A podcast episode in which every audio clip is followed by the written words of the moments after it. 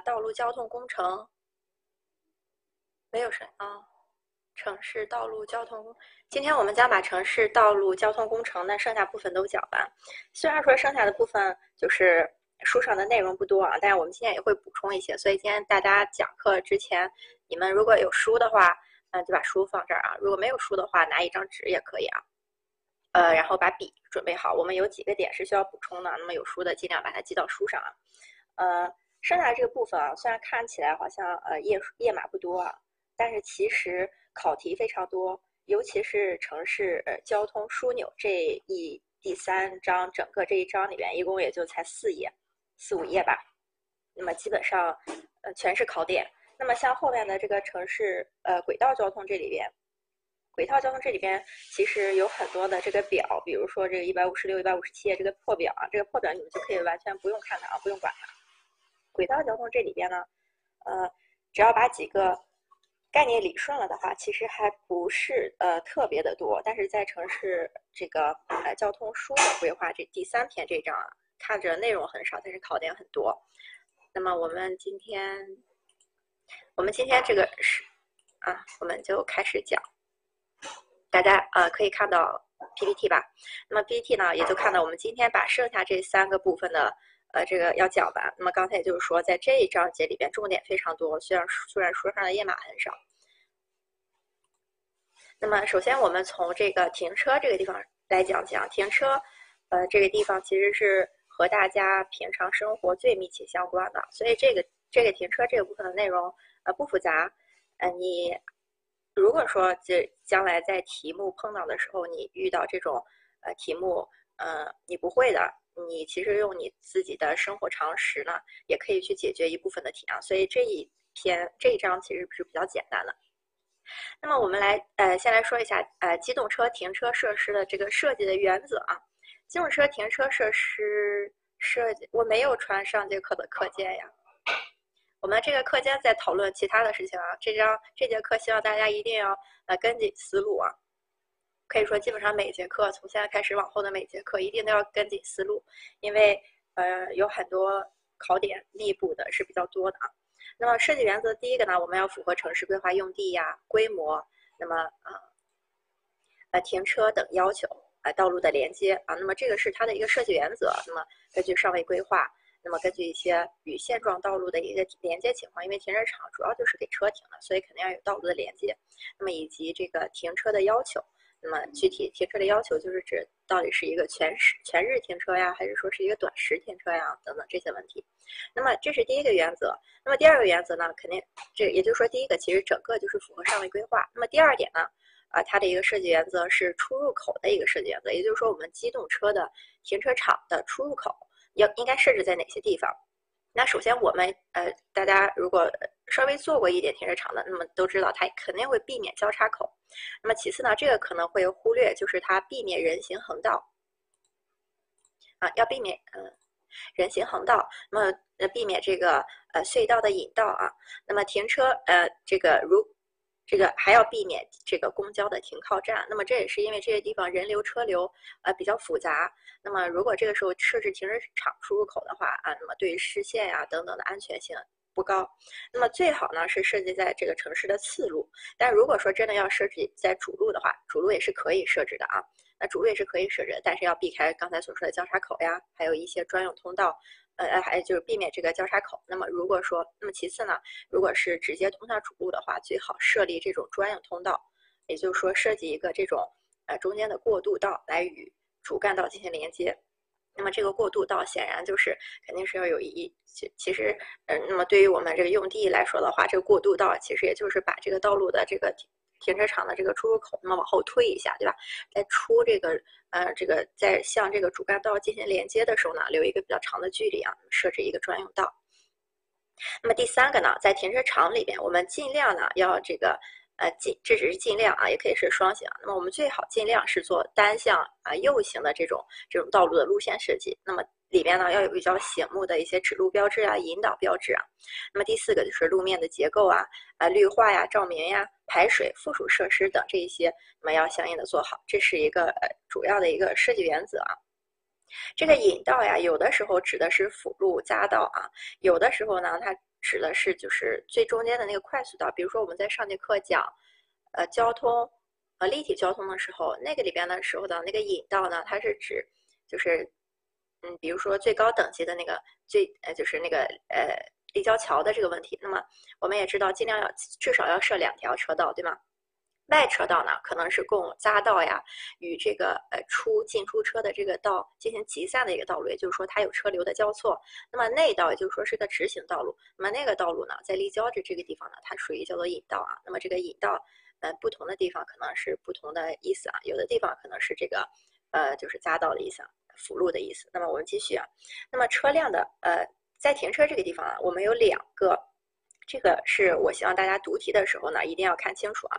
有两种方式，一种是车辆的停发方式，那么一种是车辆的停放方式啊。那么这个我们对比着来看的话，其实就很好理解了。停发方式，也就是说你车辆进出的时候。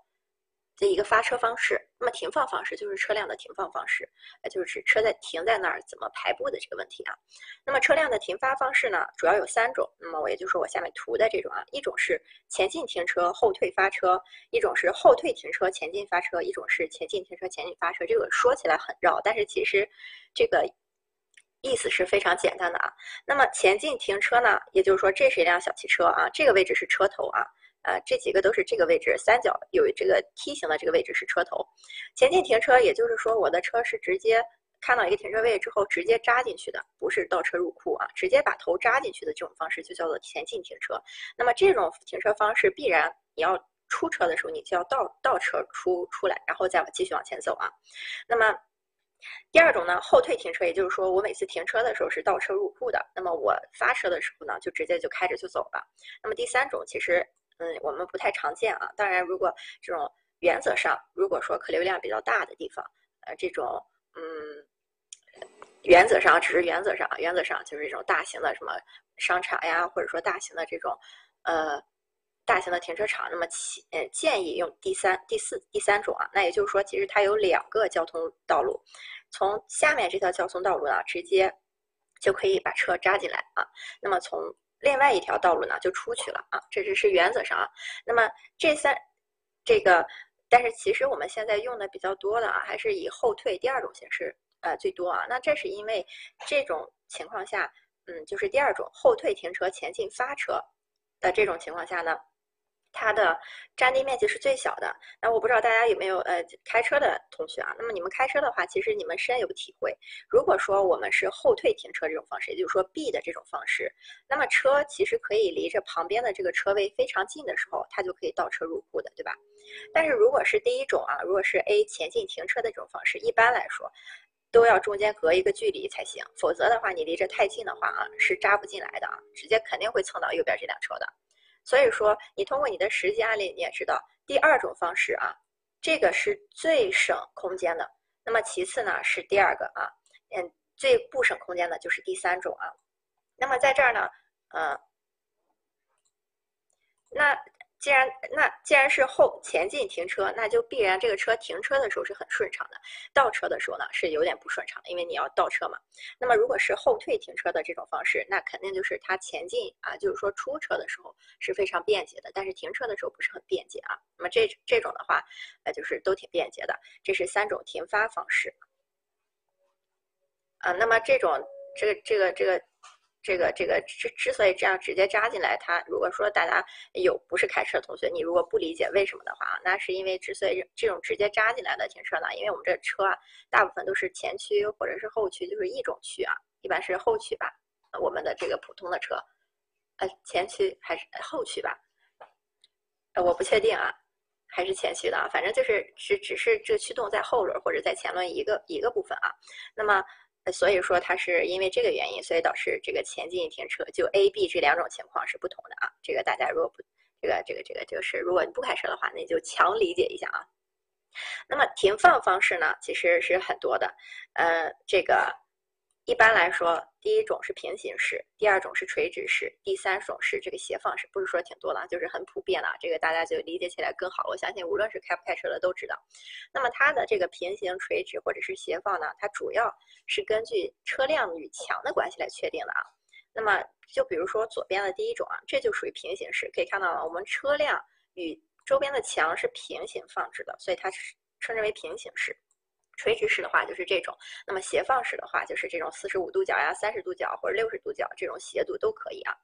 那么平行式呢，呃是需要这个停车带和这个通道这个宽度最呃这个最小的。那么这个也那停停车带和通道，那也就是指指这个位置啊。这个位置以及它的这个中间的这个车道，那么这个是最小的，但是它的单位停车面积很大，所以这种平行式啊，也就是咱们平常说的这种，呃，侧方位侧侧方位停车，对吧？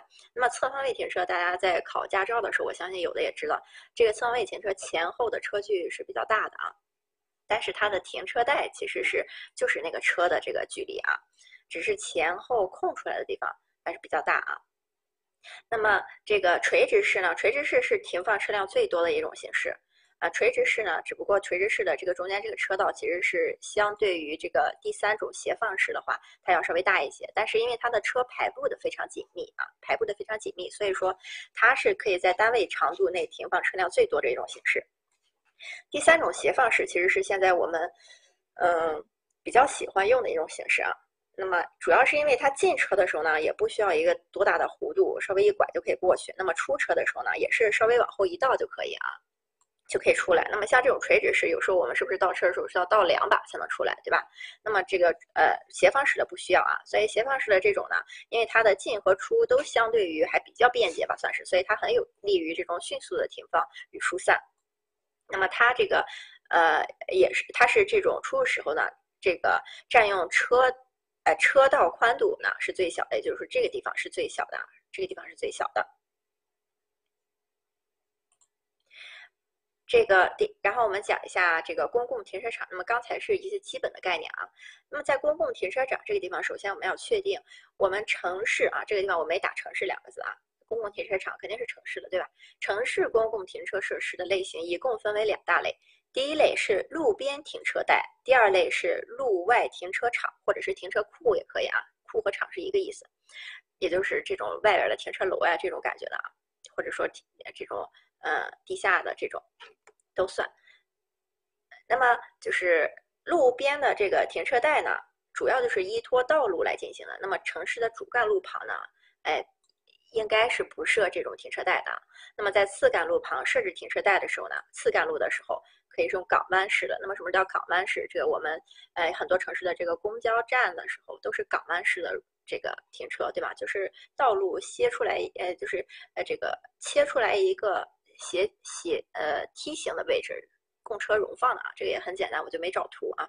那么并且呃最设置这个分离带与车行道分离，那么这都是原则上的啊。支路的话，支路如果设置这个。呃，停车带的话呢，可以为港湾式的啊，也可以为不是港湾式的都可以。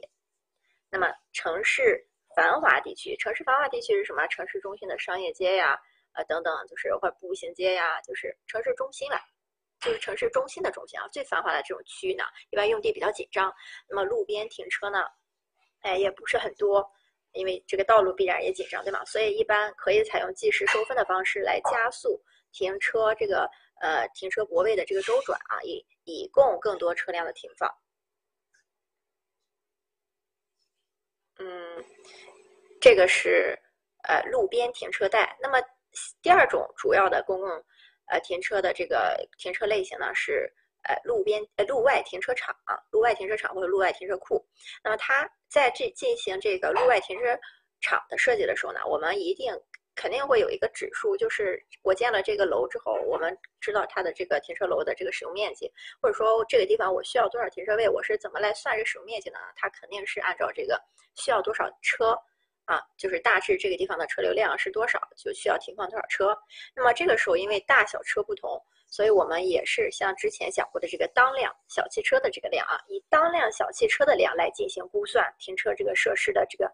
指标到底是需要多大的面积？是以当量小汽车，当量小汽车的量呢？一般是呃这个当量小汽车的这个停车位的这个呃位置呢？我们一般大约是按十六到二十来算的。那么在一些规范里边，他们有的嗯不这么嗯不这么叫，那个我就不给大家迷惑了啊，嗯不讲太多了。那么我们大致上就记得当辆小汽车的这个呃位置的大小是最小的。那么其次呢，最大的呢是室内，也就是说带盖儿的这种。呃带盖儿带带这个呃墙的这种停车场，它的需要的停车位的面积是最大的，一般来说是三十到三十五。那么这个地方呢，其实这个数据不是特别重要。我相信大家如果但凡做过一个项目的啊，跟停车场规划的这些数据就非常简单去记啊。这地方你如果真的你呃记不下来的话，那你至少要把这个顺序啊，就是谁是最大的，谁是第二大，谁最少啊，稍微一记啊。那么这个路边停车场呢，呃是二十五啊，露天的这种停车场是二十五到三十。那么路边停车啊，肯定是最小的。路边停车就是这个当量小汽车的这个计算量啊。啊，当量小汽车上节课讲的啊，就是指这个标准车型啊，呃，不能说标准时间，就是一个计算量吧。就是说，比如说我们这个公交车可能算一点五个当量小汽车啊，就这个感觉。那么其实当量小汽车呢，也不光是在这个呃，这个其实是对类型上也是有这个尺寸要求的啊。一般来说，标准的汽车我们大约是按照五点五米呃五乘以两米大约这个数据来进行计算的啊。那么这个啊，这个当量小汽车这个表啊，嗯。能看清就看清，看不清没关系啊，就大致上知道一下就可以了。然后我们再看一下右边这个图啊，那像这个属于停车呃这个厂对吧？停车楼。那么像下面这些，这都属于机械停车啊，机械停车。那么机械停车的这个呃停车位的面积啊，就呃无法计算了，因为嗯，我们知道这个机械呃我们这个。呃，为什么需要这个当辆小汽车的这个数据呢？是因为我们需要来核算建筑面积有多少。但是像机械的这种啊，它的建筑面积可以很小，它可以摞好多层，而且它也不需要进出的车的交通空间，所以它这个面积啊没有一个固定的，嗯，很多种都可以啊。那么这个地方呢，呃，这个地方这个是一个呃城市停车规范的这个。呃，规划规范啊，这是一个规范。这个这这 PPT 呢是书上没有的。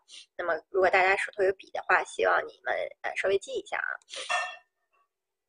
那么这个呃停车场，停车场呢一呃主要啊有四种类型吧，也不能说主要，就是上面这个只是给大家看一下的啊。上面这个不重要，你们要记的话是记下面这个啊，把下面这个停车位的这个给记下来。那么停车场呢，我们有机动停车场对吧？非机动停车场啊。另外呢，还有这个建筑物北间是什么？我可能打错了啊。建筑啊，建筑物配件啊，配件，不好意思啊。建筑物配件停车场。第四个是城市公共停车场，这是基本的停车场。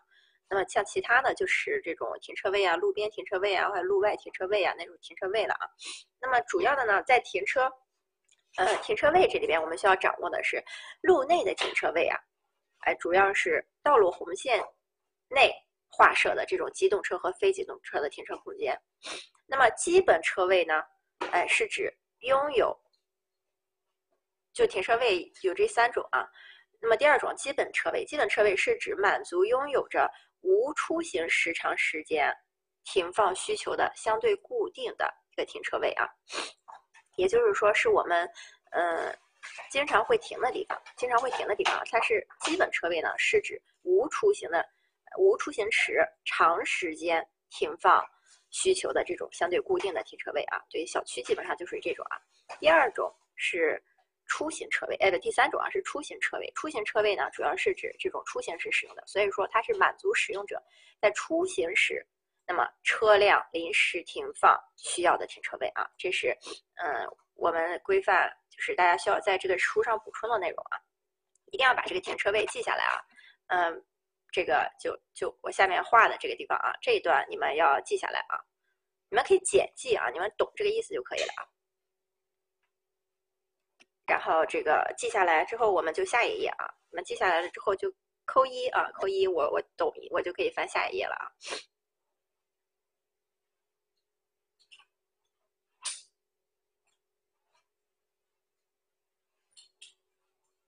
配件啊，这个是配件，配件。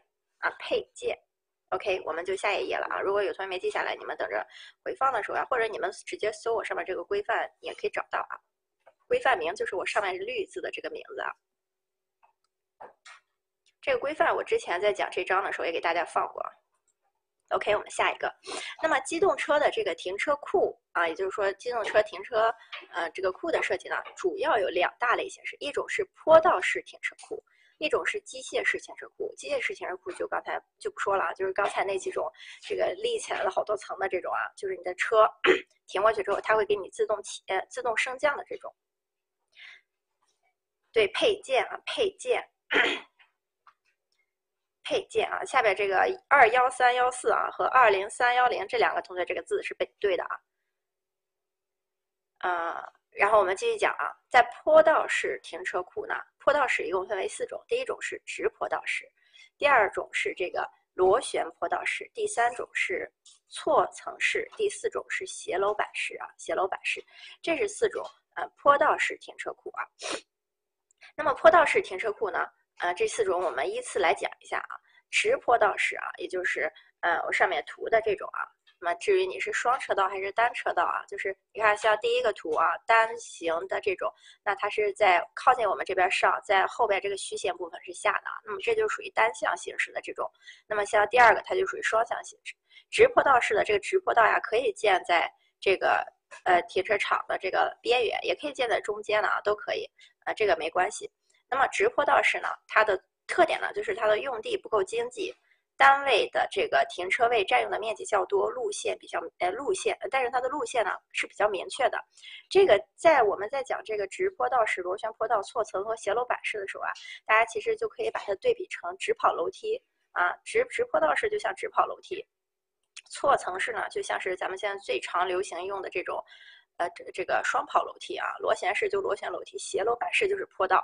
你们把它们一一对进去来看的话，其实是非常容易理解的。那么为什么为什么不同的这种坡道形式，它的单位停车面积不同呢？是因为我们单位停车面积在计算的时候呀，除了它车子停放的那个区域的位置之外，还需要这个车辆在就是它的交通流线的位置。所以说，它的交通组织的越简洁越省地，那么相应的它的单位。停车位的这个占用面积就越少，那么直坡道式啊，就相当于我们的直跑楼梯。直跑楼梯，你想一下，直跑楼梯的下面和上面啊，都就是整个占的这个地块都不能用来使用了。所以，直坡道式的这种相对来说的话，简单粗暴啊，路线明确，但是它不够经济啊，因为它的这个坡道上下都不太好停车了，就不能用了啊，这个意思。那么螺旋式啊，螺螺旋，嗯。没呃没有问没有问题啊，我继续了。那么坡螺旋式的坡道，就干咱们讲的这个螺旋楼梯啊。螺旋楼梯首先它的坡道造价比较高，这些就是螺旋楼梯造价也比较高啊。但是这个这地方与螺旋楼梯稍微有点区别的就是，我们平常螺旋楼梯不可以用疏不可以用作疏散楼梯，对吧？是因为螺旋楼梯走起来路线很绕啊。但是对于车来说，这个路线绕没关系的，因为它就是一个很明确的方向，所以对车来说，只要方向明确了，就算是路线明确。那么，那么因此呢，螺旋式呢，因为它这个，因为因为螺旋式的这个呃坡道式的这种停车楼呢，它的这个螺旋是在这个停车楼的板楼以外的，也就是说是在这个楼建好了之后，就楼板建好了之后，在外边单独做一个螺旋螺旋的上升空间，所以说它的车道在里边只有那一个方向去走，因此它的路线是明确的，那么它的车与车之间相互干扰也是比较小的，那么。但是它的坡道造价是比较高的，它的用地呢，相对于这种直行，就是上面的这个直跑楼梯来说的话，它是比较节省的。这你看，我们直这这是为什么呢？像直跑楼梯这种形式呀，上来一层就是一层了，那么它在下面的这个，嗯。在下面的这个就坡道下面这个空间是不能用的，但是我们螺旋楼梯呢，螺旋楼梯是这样螺旋上升的。那我们想一下，它垂直下来之后，它占的这个基地面积啊，其实就这么一大块啊，很小，因为它在一直不停的转嘛。书上有图片啊，你们可以看，书上这几个图片都有啊，所以我我就没有给大家再放了啊。螺旋楼梯这个一百四十三页啊，一百四十三页，然后我们继续了啊。那么错层式。错层式的这种呃楼梯呢，就相当相当于这种双错层式的这个坡道停车库呢，相当于双跑楼梯啊。那么这个意思呢，我们也可以看书啊。嗯，错层式，错层式也在一百四十三页啊。那么基本上呢，其实给大家画一下图，就是这是呃左边的这左右我画的线都是楼板啊，都是楼板。都是楼板。那么其实现在错层是在我们商场里用的地商场的地下这个用的是比较多的啊。因为商场的地下空，商场的这个建筑层高一般比较高，那么它有可能在楼下做几个这个夹层啊，做几个停车场的夹层，因为停车场的面积不需要太高啊。所以它可以夹出两层来。那么错层式的呢？我画的这三呃五道呃六道红线呢是它的楼板。那么我们看错层式呢，一般都是在中间位置啊，哎，然后一个坡道上去了，我就只上半个坡道的高度，我就到了一个停车坪。然后我再上半个楼层的高度，我又到了一个停车坪。再上半个楼道的，又到了一个停车坪。再上半个楼道，就相当于双跑楼梯的这个休息平台、休息空间一样啊。那么这种呢，它必然会导致你这个停车楼的外形呀。上下有错层，就在左边看可能是这个三层比较低，在右边看可能这三层比较高啊。那这是这是一个错层式，因此错层式你们看到了吗？这个蓝色的楼梯，就是这个它的这个交通空间啊，就是说车辆上升的这个部分，它也是叠错的啊，就像这个就像这个螺旋式的它是这样叠错的一样。因此呢，它在整个的占地面积上，相对于直坡式它是比较省的，因为它叠起来了吧。这个可以看懂吗？嗯，我觉得这个是比较简单的，所以我就没有找图啊。错层式，那么所以说它的用地相对是比较节省的，单位停车面积呢也是比较少的。交通路线呢，但是这种错层式，嗯，带来的问题是什么？就是左边的这个部分的车和右边这个部分的车啊，肯定在上下交汇的地方，他们是会交汇的，也就是说进进出出的车辆是相互有干扰的。那么因此它的交通流线呢，呃，相对于这个。相对于这个部分停车位的来说的话，是有一定干扰的，是有一定干扰的。那么这是第三，呃，这是第三种啊。第四种叫做斜楼板式。前三种其实我们都比较常，也不能就比较常见啊，是可以见到的。像斜楼板式的这种，基本上是我们很少见到的啊，嗯，实际应用当中比较少。那么斜楼板式呢，我们看一下书一百四十四页的这个图啊。其实图上说的不是很明显啊，斜楼板式啊，就相当于我在我这个楼整个楼板就是斜的啊，就是它的上升坡道和楼板是一样的。那么也就是我们如果画一个图的话，这个楼的楼板啊，就相当于这个楼板就直接是放斜的，整个楼的楼板啊，斜度没有这么大啊，我就是这个意思啊，哎，整个是放斜的。那么这个斜楼板式呢，也就是说，当车走上去的时候，它这个车的楼板一边是属于交通，既属于交通空间，也属于停车空间。对车，因此就是车在斜楼板式里边，它是需要做手刹，就是停车的时候是需要手刹的。按理说是都需要手刹，但是有时候习惯的话，那么平平的这种楼板可以不手刹，车也不会溜车。但是斜楼板式的这个停车，车都是需要手刹的。那么把它立，把它停住。那么，因因为斜楼板式呢，它的这个上升通道，也就是说交通空间和它的停车空间是共用的，所以它相对来说它是最省地的。就相比较前三种方式来看，它是最省地的。单位停车面积呢是用的最少的，但是它路线干扰非常大，因为你停车停和行基本上就不分离了啊。能往上，因为它怎么都可以往上走啊，就所以说这种斜楼板是非常适合练这种半坡起步的这种这种这种地方啊。那么这个叫做斜楼板式啊，斜楼板式。啊，然后我们继续了，这是这几呃这几种呃停车的这个呃停车车库的设计啊。那么这个以上都是机动车的，那么非机动车很简单啊，非机动车呃这个里边的这些数都不需要记啊，都不需要记，你只要大致呃看一下就好啊。自行车的停放呀，第一点是我们需要记一下的，就是它大部分呢，它不是说大部分啊，它就必须要以中小型分散。就近设置为主啊，这个也很容易理解啊。我们这个机动车开车的时候，你不会累，对吧？就是把脚放在油门和刹车上。但是自行车你这个行车的时候，你是要不停的用体力的啊。所以说你不能把自行车这个停车场，呃，建到一千米开外，对吧？或者五百米开外，你这样的话谁还会骑自行车呀？大家直接走过去就好，对吧？那么因此自行车呢，它的一个一个特点就是它的停放呢一定要以中小型分散就近设置为主啊。那么。大型的集会场所呢，就要设专用停车场啊，这也是原则性的，对吧？我们现在有一些地方也并没有啊。那么规范规定呢，自自行车肯定也有一个标准标准的当量，类似这种感觉的当量小汽车的量，比标准量主要是以以前的那种二八式的那种大型自行车为标准啊。后面不需要记啊，不需要记，这个二八式也不需要记啊，只是看一下而已。那么它的排列方式呢，哎，包括这个垂直放、斜放和立体式啊，立体排放。那么我我右边这个就属于。垂直立体摆放啊，不，不是我右边这个是属于这个垂直式啊，它这个垂直与斜放，也是与墙面的关系啊，就与后面这个柱子的这个关系啊。那么像这个，它属于双层垂直式啊，斜放式是属于这个呃，就是这是墙的话，那么这个自行车都是这样放的啊。那么这平面图啊，俯视图来看的话，都是这样放的。那么这属于斜放式，立体式的话，不知道大家有没有见过啊？把两个轮儿都给立起来了，就是。两个轮都上墙了的那种停车方式，或者说你们在买自行车的时候，那么卖自行车的那个商店大部分都是用立体式去停放这个车辆的啊。这种停放方式其实非常省地儿啊，省地儿。那么国外的很多这个呃自行车停放的室内停放地啊，也都是喜欢用立体式的，主要就是因为占空间小。那么它的这个它也可以哎对，就是挂在墙上啊，挂在墙上。那么它这个啊还可以是单排双排，单排双排的意思啊，就是也是啊，这是一个墙。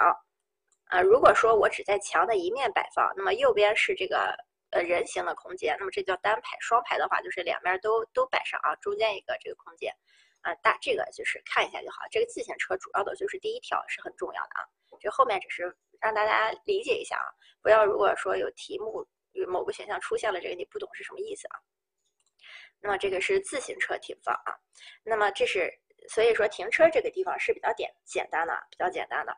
第二个城市交通枢纽这个地方，嗯，基本上我我我里边虽然写的可能很简洁，但是基本上里边的每一个字啊都有可能成为考点。那么首先呢，枢纽啊，城市公交通枢纽啊，分为两大类枢纽。第一类是客运枢纽，也就是我们平常说的长途汽车站呀，或者说这个呃。这公交车站，呃，就是不是这公交停停站的这个车站啊，就是好多公交车都在这儿集散的这种啊，公交车的这种呃枢纽站。那么以及这是客运啊，就为人服务的。第二种是货运啊，就是说物流的集散中心啊，物流集散中心，我们无论是大的这种集装箱啊，还是说我们现在特别火的这种快递啊，快递行业就是呃特别典型的货运枢纽中心。那么在这个交通枢纽。规划这里边呢，包括两个方面啊，一种是呃，就呃交通枢纽规划两个方面，呃，这个一个是总体布局啊设计，需要设计它的总体布局；第二个呢是需要它的一个呃规划设计啊。那么这个地方主要呢，我们要知道一，这个客运中心它分了三个级别啊，分三个级别，第一种是市级客运中心。第二种是组团级客运中心，第三种是其他。那么市级客运中心呢，又分为两种。市级客运中心啊，分为这个就是对外的市级客运中心。对外的相当于什么呢？就我从北京我要去石家庄啊，这个公这个客运中心叫做对外的客运中心。对内的客运中心是什么呀？就比如近郊游啊，我从北京的呃大兴去了昌平啊，那它就是市域以内的啊，市域以内的。那么呃，这个是呃。对内的，那么对内的也可以称之为城市中心附近的这个客运枢纽啊，客运枢纽。那么组团级的呢，一般就是指我们，嗯，这个，呃，就是平常我们所说的这种，嗯，公交呀等等，就公交在这个呃市域内的这种也有啊。我就是说，一般我们常见的话，那么公交是是这种组团级的这种，就我们最形象的进行理解的。那么也就是说，从这个呃北京的朝阳区啊，走到这个。呃，海淀区啊，等等啊，就是市市域以内的，就几个这个城市中心之间的这种来回的流窜啊。那么第三种其他的呢？其他的其实这种我们也很常见，就比如说像家乐福有时候的给的这种班车，你们公司的这种班车，对吧？就是这就属于一些其他的啊。那么货运中心呢？货运中心它的功能啊，它的功能有。呃，是一个衔接功能，哎，就是说这个货物发过来之后，那么我们在这个地方中转衔接一下，那么再就一个信息上传下传的作用，就是说你的快递到了呃北京的郊区了，对吧？这个地方是要扫个码啊，记录一下到这儿了。那么再就是一个管理功能，那么呃，比如说我们收过来快件了之后，那么在这个地方是需要进行一个分配的啊，那么有的是往南方运的，有的是往北方运的啊，这是它的功能啊，就是这是它的功能，就是说它的信息和管理。啊，信息方面和管理方面，这都属于它的功能，但是这不是它的一个设计要求啊。那么这个地方我们要看，无论是客运还是货运中心，它都有五个设计要求啊。第一个设计要求是它的选址和选址和功能。那么一旦涉及选址的话，嗯，就肯定要呃看一下周围的这个呃情况了，对吧？就是基本的这种呃上位的这种呃应该选在哪儿？就是城市，比如说市运中心。呃，这个城市市级的这个客运中心应该选在哪？你像一般的话，我们城市北边有一个对外的，城市南边有一个对外的，城市西边有一个对外的站，城市北边有一个对外站。那么一般城市这种对外的客运站，呃，一般不会有一个的。小城市可能一个，大城市的话，那可能东西南北各一个啊。那么这是它的选址和功能，就看它的布局了。第二个是它的规模啊，规模和流量。那么这个是属于。设计的时候需要考虑的。第三个是平面与空间设置，也就是说这个房子到底建成什么样啊？第四个内部流线，内部流线就是指建筑内部的流线，外部流线呢是指这个就是，因为它毕竟是个交通运输中心嘛，那么外部流线到底它与其呃这个其他的怎么衔接的？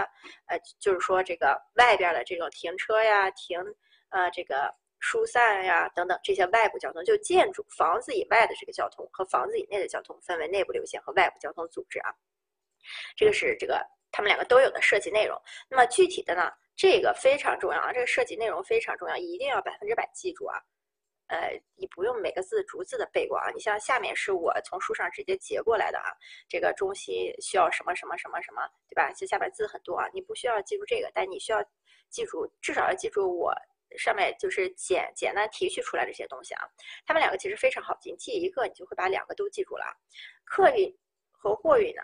那么它的这个客运中心，首先第一个都是根据城市的一个布局确定位置与功能，物流中心也是同样的。第二个要做客流的预算，那么这个的话叫做货运的这个预算啊，就货流的预算。那么第三个是它的枢纽设计啊，第枢纽设计。第四个呃是它的这个就是枢纽的内部这个平面设计啊，还有空间设计啊，就是说它的这个平面就是本身这个枢纽。作为一个建筑的设计啊，枢纽设计就这个意思啊。那么第四个是它的内部流线啊，第五个是它的外部流线，两个都是一样的。但是这非常重要的这个概念啊，这个地方一定要记住啊，记住这五个都是哪五个方面，不需要逐字逐句的，但你要记住哪五个方面。那么客运呃，那么刚才讲了啊，城市的客运枢纽呢，呃，分为市级的、组团级的和其他。那么我们主要需要这个就跟大家息息相关的就是市级的和组团级的，因为这种。其他这种形式啊，呃，不是很普遍，吧？第一种呢，呃，前两种都是市运的啊，前两种都是市运的。那么，市运的呢，呃，第一种是对外的，就是说对外客运交通枢纽中心的主要方式有什么呢？对外客运交通啊，也就是说咱们平常的这个呃呃，哪怕是火车或者说长途长途大巴等等啊，这些都是对外的客运交通，以及轨道线啊，也就算是这种铁路啊，铁路这种轨道线。或者说是城市城市间的这种呃快速快快线啊，那么以及公交、小汽车、自行车、步行啊，像公交、小汽车就是我没有嗯变色的这几个，看到了吗？这是每一级别的这个。枢纽中心都会有都会存在的这个交通方式。那么我画，所以说这里边重要的是什么？把我画绿线的和我画和把绿字和红字一一对应起来，这是这一页 PPT 你们需要呃这个掌握的一个问题啊。就是说对外这里边啊，对外交通枢纽这里边，它两个比较特别的什么呢？它有对外客运交通和轨道线啊。那么其他的就很。简单了，对吧？公交呀、小汽车呀、自行啊、步行啊都可以。第二个呢，在城市中心附近的这种客运站，那么也就是说咱们这个近郊游了，对吧？那么这种呢，一般是呃轨道交通线路啊，这种里边是有轨道交通线路，其他的就是这个四个通用。那么在各组团之间，那么一般就是这四个通用了，没有什么特别的啊。所以这个地方大家要知道这个图，我是希望大家记什么的啊，并不是让大家把这个都背下来，但是你要把这个不同的点给挑出来，你就会做题了。那么继续城市这个广场的一个呃规划设计啊，首先我们要知道城市广场的种类有很多啊，城市广场一共有大约有五种啊，大约五种。第一种是呃书上没有的，我会要求大家记的啊，我但凡没有要求大家记的，肯定是书上有的，嗯，就是划重点的时候会给大家画的啊。那么第一个呢是公共呃交通啊，是公共活动。呃，这个广场，公共活动广广场呢，也就是咱们平常的这种居民休闲文化广场啊。那么第二种是集散广场，集散广场呢，呃，一般就是指这种机场呀、码头、铁路、长途站，以及啊后边这三个，呃后边不止这三个，还有博物馆呀、这个体育馆呀，还有这种公园啊，这个呃什么。展览馆呀，等等，就这些位置门前的广场都属于集散广场，都属于集散广场。第三种是交通广场，这个交通广场很容易与上面的这个机场、机场码头这个混起来啊。嗯，这个这个千万不要混啊。所以说这个里边你们要记得是到底什么是交通广场，这个比较难记啊。我这个预写错字了啊，不好意思啊。我检查的时候没有发现啊，这个叫环形交通广场，也就是说咱们上节课讲的这个环岛啊之类的这种啊环形环形啊，我打一下字吧。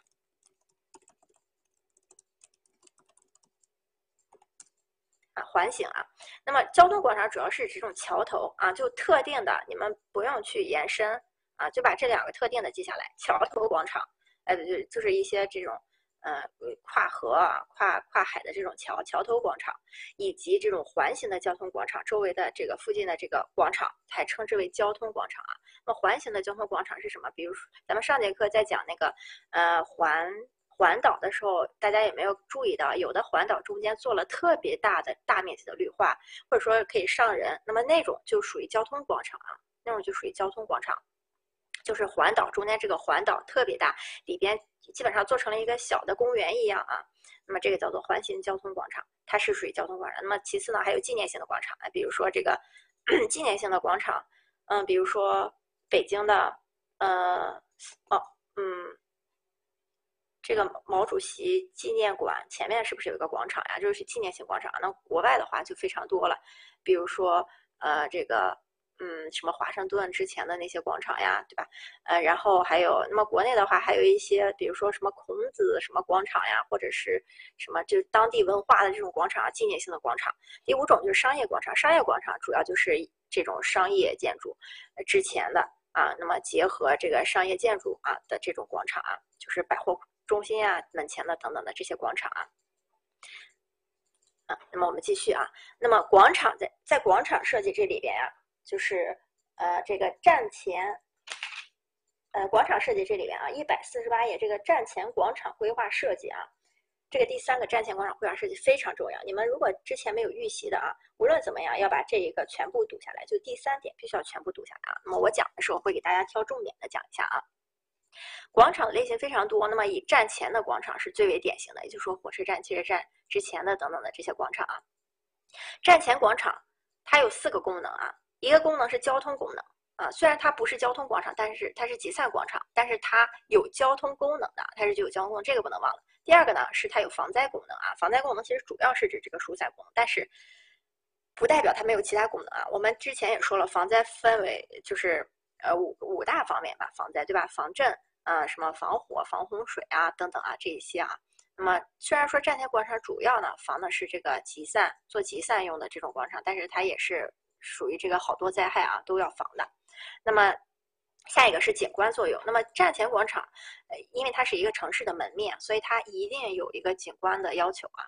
那么第四个是商业作用。那么大家呃应该也都可以感受到，那么你在一些大的这种火车站或飞机场的话，里边。都会有商业啊，包括这个广场以下，你可能觉得那个商业是在站里边，但是你如果其实沿着那个站走的话，其实，在你平常行走那个，如果是现代化的呃这个站前广场的话，它在站前广场的底下，一定也会有一两层的这个商业空间的啊。那么这个是这个站前广场四大功能，这个要记要要记住啊。那么设计的原则呢，呃，主要这个站前站前广场设计原则啊，它。公交有限啊，因为它是一个大客流量的地方，公交有限。那么基本上我们在排布的时候啊，公交车是的停停停站啊，或者说停放是最靠近站前广场的。其次呢是人呃是自行车，就是说非机动车。再往外的话才是一些社会车辆呀等等的啊，就是说它的一个远近的规则啊。那么其次呢，在站前广场的时候一定要人车分离，减少这个冲突啊，减少冲突。那么这个站前广场呢，首先呃。我我这个，啊，我这个 PPT 又又变形状了啊！大家可能是不是下面有的看不清呀？唉，气死我了，怎么变成这样了呢？这个站前广场啊，站前广场呢，首先我们要知道站前广场的设计分为三个方面啊，大家可以把这个把这一百四十四十八页啊打开的啊，我下面没写的，你们就把这个地方打一个重点啊，我先给大家讲一下。因为我本身自己做那个 PPT 没有这个样子啊，它它是都在里边的，一传到这个系统里边，他们就会往外扩啊。那么站前广场设计有三大设计啊，第三个你看你们就没看到了啊。那么第一个是静态设计，第二个是动态设计，那第三个呢是景观设计。景观设计这个地方很简单，它主要的原则呢就是，呃，就是做呃，就是就是要要求开阔啊，哎不能太紧凑，就要开阔，这个视野比较开阔啊。那么当然环境比较优美啊，这这种这种。概念性的话就不说了。那么它主要呃一个不是一个这种概括性的，就是具体一点的要求，就是它需要开阔啊，这是景观设计。那么站前广场的静态和动态设计分别是什么呢？静态设计就是说是停的感觉，那么停的感觉呢，主要就是指它的停车以及站点，就公交的站点或者地铁的站点以及社会车辆的停放。或者说出租车的上下泊客啊，这种是属于静态设计。动态设计的话，主要就是指流线，就是人流和车流啊，这它它的这个流线通行。那么在这个呃人呃这个在静态设计里边啊，那么静态设计刚才说了，第一个是公交公交车的这个布置原则呢，一定要把这个公交车站车站布置在。呃，站前广场以内，也就是说，尽量靠近站前广，尽量靠近这个我们所说的这种火车站或者是机场的这个主体啊。那么，因为公交车大家也知道，下来的都是行人啊，都是行人，所以他们步行距离不能太远。那么，像轨道交通呢，像这种这个地铁啊等等的，一般都是直接就通到了站前广场的地下啊。那么，像第二种啊，你们就看着我画的来说啊啊，社会车辆啊，社会在车站前广场的一个社会车辆呢。呃，主要就是指你们这种私下的这个私家车了。那么它一般都是在呃停车场呢，呃这站前这个，它一般都会修建停车场，那么修在地下呀，呃这种可以是多层的这种啊。那么这个那么是车多的时候，那么第三种站前广场静态控制，呃就是出租车的停放。出租车的停放呀，它最好是呃它的停车场与接送站台相结合啊。那么也就是说，呃这个因为一般。这个站前，呃，像火车站的话，它的进站口和出站口可能不在一个位置啊，可能不在一个方向，所以说它尽量结合着布置它这个停放方式。那么一般来说，小型的话，那么可以说就不需要设专用的这种呃停车场了。但是大型的这种流量比较大的站台的话，一般都是把出租车的停车场。然后有接客区，还有这个送客区都给分开来设置啊。那么这是出租车，自行车的话，那么一般呃就是除了公交以外，剩下的区域最好在这个广场的两侧啊，不要太远的位置，或者说也尽量在就是广场的两侧吧，因为广场内都给公交了嘛，所以广场两侧紧挨着公交的地方就是自行车的一个停放空间啊。那么这个就是静态，静态这个地方就是这四个方面啊。那么在动态啊，就是人流这个地方，首先我们人流啊，在呃广场这个地方是非常复杂的，所以你要呃有一个呃好的一个通行空间。那么这是一个呃这个呃人流的人流设计的时候一个要求。其次呢，要有一个诱导系统，也就是说这个人流就像就像车一样啊，那么它。呃，当你这个流线越复杂的时候，你越要把这个标识牌啊什么的做好。那么这属于诱导系统啊，标识牌等等就属于诱导系统。再其次就是站前设计的时候，动态流线的时候，我一定不能忽略无障碍设施这个问题啊。那么其他的呢，比如说社会车辆啊，在动态设计的社会车辆这个地方，社会车辆呢，一般原则上呢是不做这个，嗯，原则上社会车辆是呃不做这种特别多的限制啊，但是最好。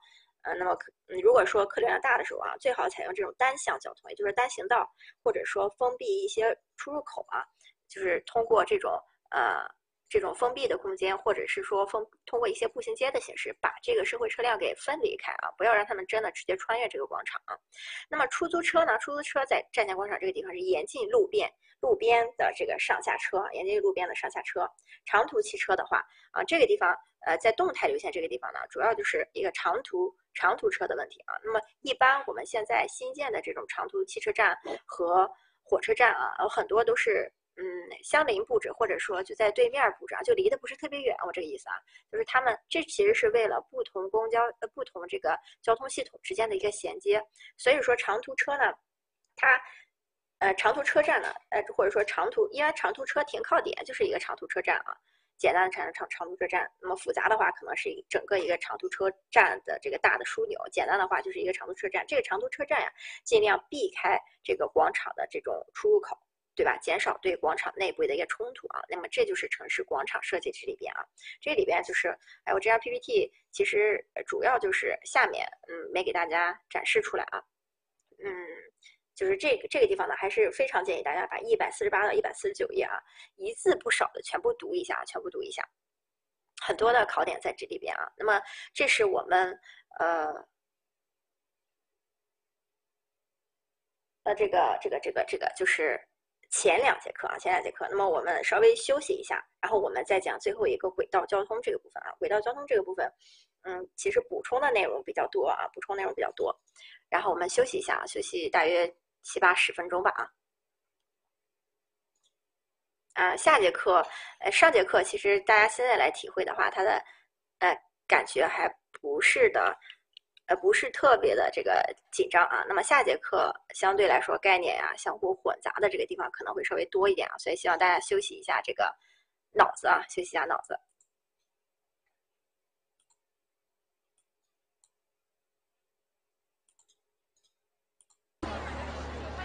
想说却还没说的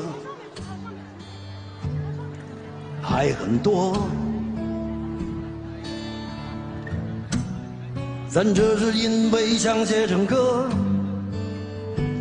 让人轻轻地唱着，淡淡的记着，就算终于忘了，也值得。说不定我一生涓滴一念，侥幸汇成河。然后我俩各自一端，望着大河弯弯，终于敢放胆，嬉皮笑脸面对人生的难。也许我们从未成熟，还没能晓得，就快要老了。尽管心里活着的还是那个年轻人，因为不安而频频回首，无知的索求，羞耻与求救，不知疲倦的翻越每一个山丘，越过山丘。虽然已白了头，喋喋不休，时不我予的哀愁，还未如愿见着不朽，就把自己先搞丢。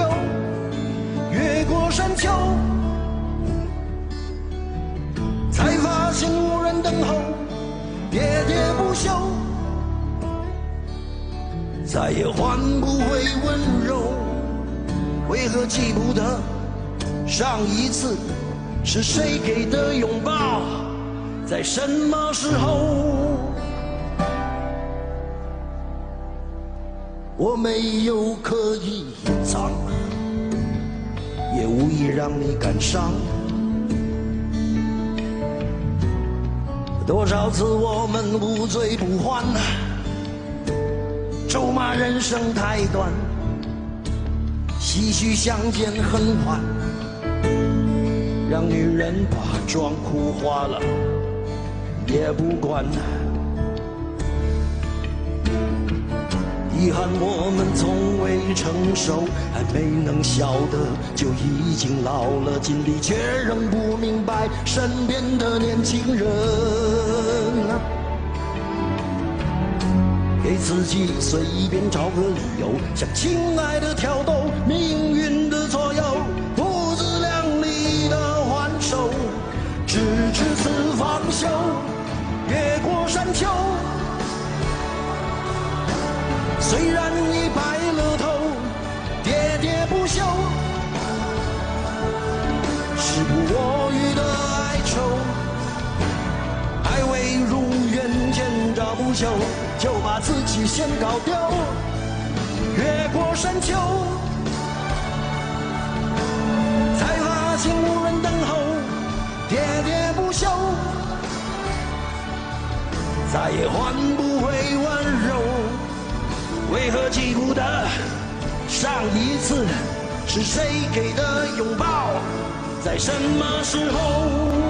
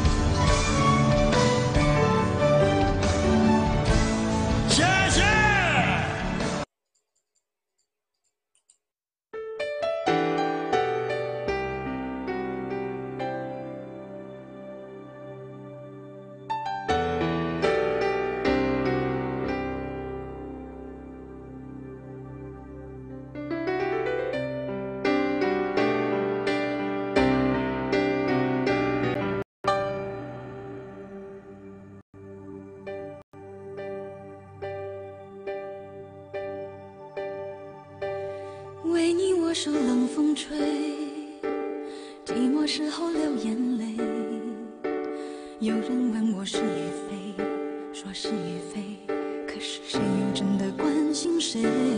若是爱已不可为，你明白说吧，无所谓，不必给我安慰，何必怕我伤悲？就当我从此收起真情，谁也不给。我会试着放下往事，管它过去有多美，也会试着不去想起你如何。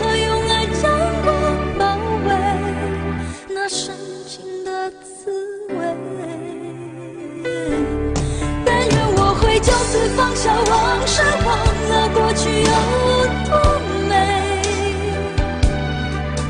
不盼缘尽，仍留慈悲。虽然我曾经这样以为，我真的这样以为。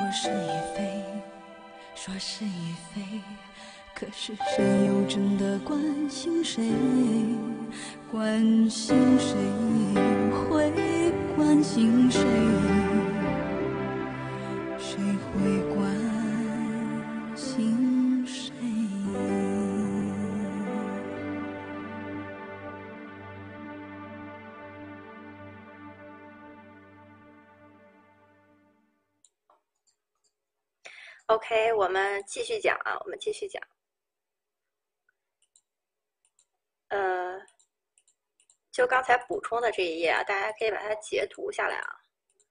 如果你们没有，嗯，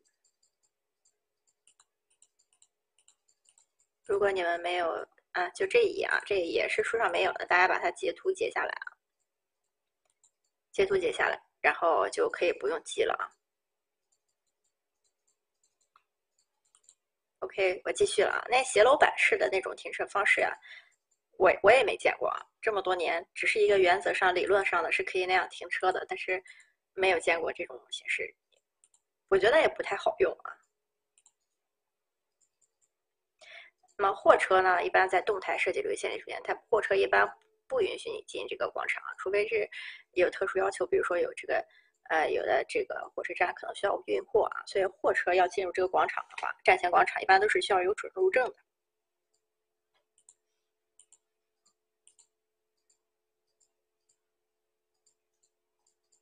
OK，然后我们接下来呢，开始从这个呃城市轨道交通这个这个地方开始讲啊。城市轨道交通就是整个第四篇，呃，内容也不是特别的少。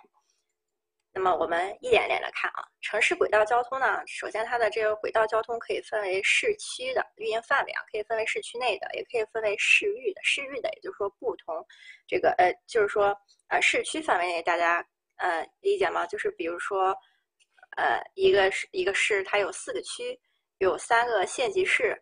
呃，那么有几个自治区等等啊，那么市域就是指它整个的这个面积啊，也可以说是呃这个城市与城市之间的，呃就是市域是指整个的这个面积啊。那它运营范围呢，既可以是在市区以内，也可以是在市域以内，也可以是在市域之间啊。这这是城市轨道交通。那么一般在城市之间的那边不会是太远的啊，毕竟我们说的是城市轨道交通啊，就是指比如说有的地方它本来就是在边界上，两个市的边界上，那么它可能会跨市啊。那么它的运输能力呢？我们是按呃是运输嗯，运输能力呢，主要是有这个大运量，呃有高运量、大运量、中运量和低运量这种不同的运量。这个不同的运量，也就是说它能够运送的人数啊，人数有多少？就是说它一一小时呀、每小时它的一个运送多少万人次呀等等啊。那么路权呢？路权这个地方主要也是有。呃，路权就是说，哎，你这个车在行驶的时候，它占用道的这个使用情况啊。一会儿我们具体讲的时候，讲例子的时候，大家会看到啊。那它分为封闭路权、不封闭路权和部分封闭路权。也就是说，封闭路权就是指这个路完全就是你用的；不封闭路权呢，也就是说这个路是敞开的。比如说有的有轨电车等等，那么它的路其实和这个普通的小汽车它是一起行走的。这个轨上是可以行车的，那么这是不封闭的。部分封闭就是说，大部分这个车呢是呃有这个护栏呀，或者是这种围墙呀挡住的，但是在十字交叉口部分，可能把它做的跟这个城市里边的一些其他车辆可以混行。就比如说咱们以前看的那种，有的是通过红绿灯控制的，有的可能是降下来一个栏杆来挡着你，然后它过去之后你再走啊，这种情况。那么这个。其实这个路权封不封闭啊，跟它的速度有很大关系啊。如果它是一个封闭路权，像地铁啊，地铁之所以方便，那么很大一个原因是因为它非常快。那么这也是跟它这个完全封闭的路权是有关系的。那么像不封闭的路权或者是部分封闭的路权，那就跟开汽车是没有什么区别的啊，只是带了一个轨而已啊。那么这是路权。那么轨道交通的辐射方式呢有三种啊，一种是在地下，那就说地铁啊。一种是在地面上的，也就是说有轨电车这种。那么，呃，再其次是高架的，比如说什么轻轨啊，或者是像重庆的一些这个公交，可能是高架的这种啊。就不是指公交车啊，是指公共交通系统啊。那么它的牵引方式啊，后面这两个就不用看了啊，我只是嗯，就是以前的时候，很早以前的时候考过啊，这现在不会再考了，只不过让大家稍微了解一下而已啊。那么它的支撑和导向方式呢，有钢轮钢轨的，有胶轮钢导轨的，还有这个磁悬浮。那么支撑和导向方式，钢轮钢轨，这个其实字就按照啊，哎，因为用了这个新的录屏系统啊，我忘忘记录像了，我先把它点开。啊，亏着我们还没有讲太多。呃，这个，那么像支撑和导轨这个里边，第四个、第五个我重复一下啊，因为我刚才没录上。那么支撑和导轨这两个呢，不太需要记啊，前面呢是需要，前四个是需要这个知道的。那么在支撑和导轨这个地方呢，钢轮钢轨这个从字面也可以理解，钢轮钢轨就是它的材料呀，轨呢是指这个就是，呃，就是车上那个部分，轮呃轮呃钢轮呢是指车，就是这个。呃，轨道车车的这个部分啊，轮轨的话就是下面地面上或者是地下辐射的那个轨道。钢轮钢轨就是指车的这个交跟轨道交接的地方啊，无论是车上的这个部分还是轨道这部分都是钢的。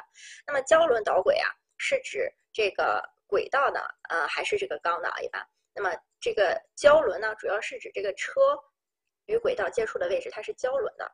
那么这个也可以理解。钢轮钢轨一定是很结实的，胶轮胶轮导轨的这种不是很结实，所以说胶轮导轨的这种载客量小啊，因为它承重量小。钢轮钢轨的一般承重量比较大啊。那么你相相对应的，你把它对应到不同的这个轨道基础上的话，其实它就不同了啊。那么还有磁悬浮等等，牵引方式的话，这两种啊，就是旋转电机和直直线电机，这种就是一个就像我们以前学物理的时候学的这个交流电、直流电一样啊，这个不重要啊，我们就是看一下。因为用了一个新的录屏系统啊，我刚才暂停了，然后我给我给忘恢复了。这个运输能力啊，运输能力呢，这个地方是需要记的啊。运输能力这也是需要记的。第一个是，呃，我们要知道有哪几种啊？哪几种这个很好记，就是高运量系统。大运量系统和中运量系统以及低运量系统啊，四四个系统。一般来说，高运量系统啊，就是呃这个地铁啊，地铁一般都是高大运量的系统，就是人呃就是可大每小时可以运输人的能力比较大啊。其实一般我们城市用的都是大运量的这种呃地铁啊，因为高运量的这种呃实在是嗯就是非常大的这种城市规模才用的啊。这是我们要记住，还要记住它的这个数据啊，这个地方的数据是重要的啊。尤其是大运量和中运量这两个数据，如果你那两个记不住的话，大运量和中运量这两个数据必须要记住啊，百分之百一定要记住。那么大运量的交通能量一般就是呃两点五万到五万人每小时，那么它主要就是地铁啊，地铁，还有这个高速的磁悬浮列车可以达到。但是其实现在我们的这个高速磁悬浮列车，嗯，哎用的主要是我国的磁悬浮列车也不是特别多啊，那么它也没有这个那么大的一个运量啊，我们一般不太用高速的这个。磁悬浮列车，我们一般用的都是中低速的啊，但是磁悬浮列车即使是中低速，它的速度也很快啊。那么中运量呢，主要是单单向的运输能力呢，是一万到三万人每小时。那么就这就包括了中速的磁悬浮列车、中低速磁悬浮列车以及单轨还有轻轨啊。单轨有轻轨，对，数字有折叠，但是数字即使有折叠也必须要记啊。哎，就是这个二三，你们是一定要记住啊，百分之百必须要记住的。然后呢，我们这个地方呢，我们就要补充一下了。我现在讲的运输能力呢，是呃书上的，就是说按照这个运输能力去分类的。那么除了运输能力呢，我们还需要知道的一个数据呢，叫做城市公共交通走廊的一个城市呃层次划分。这个其实跟那个运输能力呢。意思差不多是一样的啊，只不过它叫了两个名字，所以说你在看题的时候，而且数据也基本上都是一样的，差不出五千人来啊。所以说，呃，你这个一个是交通走廊，那个是这个运输能力啊，运输能力。那么这个数据啊，这一页啊，大家这一页其实大家可以不用记啊，我前上两节课的时候给大家传了这个，呃，一个嗯。一个标准啊，那个标准里边九杠一杠三的那个表就是这个，就是这个。那么这个呢，也是分为高、大、中和普通。这个普通就相当于那个低运量了，对吧？那么高流运量的呢，一般就是指这个呃单向啊，高峰小时六万人次以上的啊，啊或者是客运大于三万的这种啊，那么它属于高运量。那么大客流的呢，它主要是指这种呃三万人次至六万人次之间的。其实我们主要是记前面这个数据啊。三万至六万之间的，那么前面的那个呢？刚才是二点五至五万，对吧？所以其实数据这个大致上的分类还是差别不大的，这两个数据都要记。那么这九杠一杠三呢，其实是我们新标准里边啊，好像是一八年出的这个标准里边出的一个数据，但是这并不代表前面的这个是废弃了，因为它们呃不冲突。那么这个呢，这个运输能力讲的是不同的这种呃轨道交通的一个运输能力，而这个呢是一种这个客流走廊的这个一个预算方面的，所以说这两个数据都要记，但是这两个数据差别不大啊。那么像中客流的话，它们俩基本上就完全重复了，就是一到三万啊，一到三万。普通客流就是一万以下的了，就是低客流的了啊。所以说这个地方中客流基本上是一样的了啊，一样的了。就是后面这个数据啊，相对来说更好记一点，因为它们没太有重叠，但是前面这个有一点重叠，但是也需要记一下的啊。所以说在这个里边也是同样的，如果你记不住高客这个走廊和普通走廊的，你最起码要把大中给记下来啊，这两个非常重要啊。然后我们继续啊。这个这个我把这个清一下，如果你们也可以截图截下来啊。这个如果你们也可以自己上网上找这个规范啊，城市综合交通体系规划标准啊，城市综合交通体系规划标准就是这个名字啊，就是这个名字。OK，然后我们继续讲啊。路权啊，刚才已经说过了路权，对吧？那只是大致上看一下啊。那么我们具体来讲路权，刚才也说了一共分为三种，一种是全封闭系统，第二种是不封闭系统，第三种是部分封闭系统啊。那么全封闭系统的话，呃，最简单的就是地铁，它就是与其他交通方式完全隔离，完全不受其他交交通方式干扰啊，具有独立的路权啊。具有独立的路权，那么这个就属于全封闭系统，主要就是地铁啊，最主要的就是地铁，还有那种架在天上跑的那种，呃，有的这种这个这个架在天上跑的这种轻轨也是啊，那肯定是全封闭的。那不封闭的路权呢，哎，就是指完全开放的这种了，也称开放式系统啊，它不实行物理上的封闭啊。那么这个。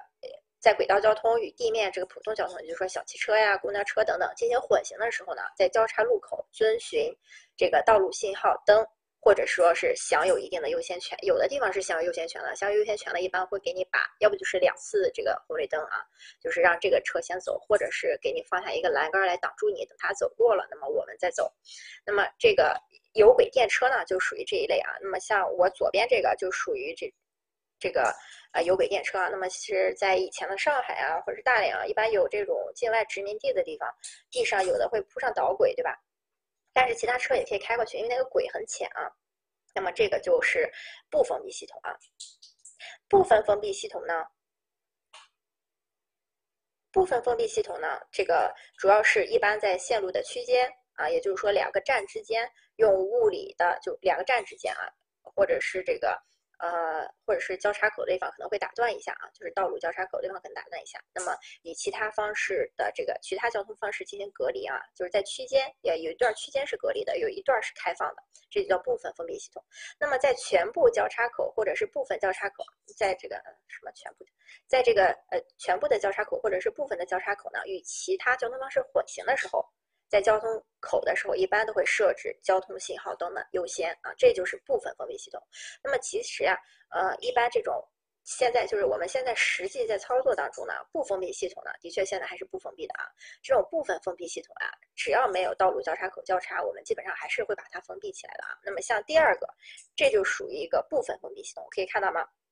这个这个白色啊，有雪地的这块区域，我们可以看到它其实是有护栏的。啊，其他车辆是不能穿行的，但是在这种必须要这个拐弯的这种十字路口的位置呀，它就需要这个把它敞开。那么普通的小汽车也可以穿过这个轨道直接走啊，这就是部分封闭系统。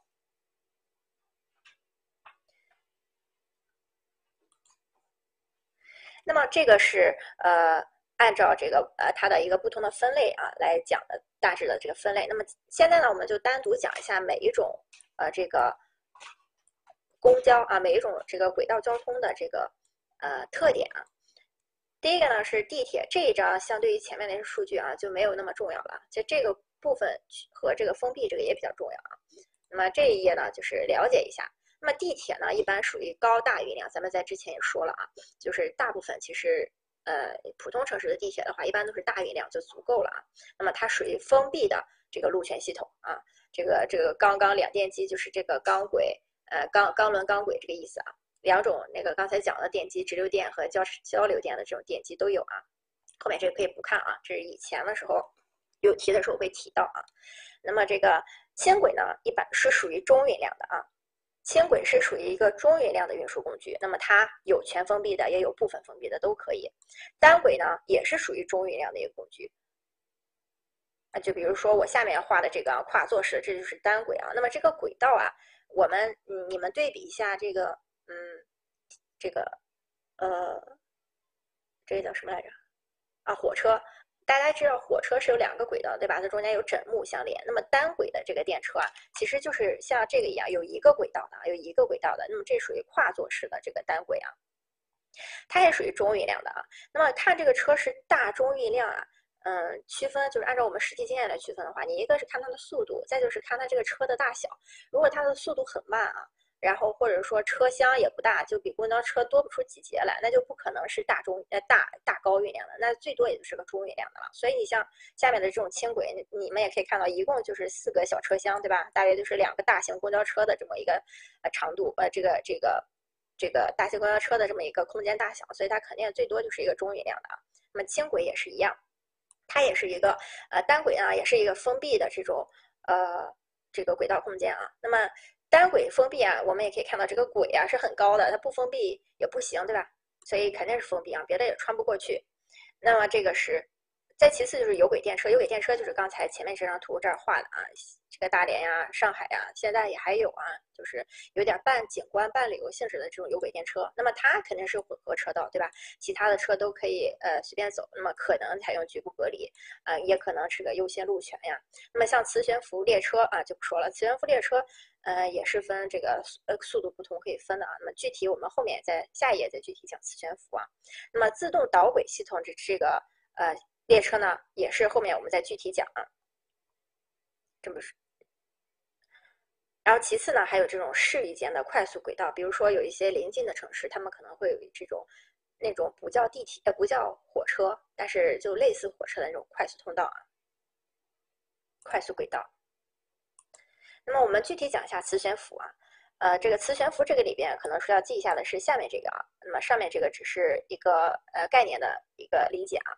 那么高速磁悬浮列车，大家主就是上面这个主要是给大家呃感觉一下这个摆嗯说几个这个注意事项而已啊。那么高速磁悬浮列车它的最小半径线路的最小半径，也就是说线路的拐弯半径啊，不得小于三百五十米。那么大家也知道磁悬浮列车呀。它不是轨道与轨道接触的，它是电磁把它撑起来了，对吧？所以它是摩擦力非常小。那么也就是说，它的轨道和它的轮是不接触的。不接触的这种形式呢，就会导致它如果速度太快的时候，你如果拐弯半径做的很小的话，它拐不过去啊，有可能就飞起来了，就飞出去了啊。所以说，高速的磁悬浮列车拐弯半径要大一些，不得小于三百五十米。那么它的坡度呢？哎，坡度设置的可以大一些，这个是千分之百啊，也就是一比十的坡度。这是为什么？因为高速磁悬浮列车，大家也知道，你的速度加速到一定程度的时候，你这个冲坡的能力是非非常强的。所以说，它它的这个坡度上，它其实可以稍微的坡度抬高一点啊。但是它的这个拐弯半径必须要呃小一点啊。数据不需要记啊，数据不需要记，但是你要知道这个就是它的一个走向啊，就是高速和低速，它的本拐弯半径谁大，它的线路坡度可能谁可以更大啊。车速就不用记了啊。那么中低速的磁悬浮列车呢，它的拐弯半径要小一些，对吧？不小于五十米就够了。它的这个线路坡度呢，呃，千分之七十，也就是百分之七啊，百分之七。那么中低速磁悬浮列车就是我们现在最常用的这种呢，它主要有这么几个五大特点。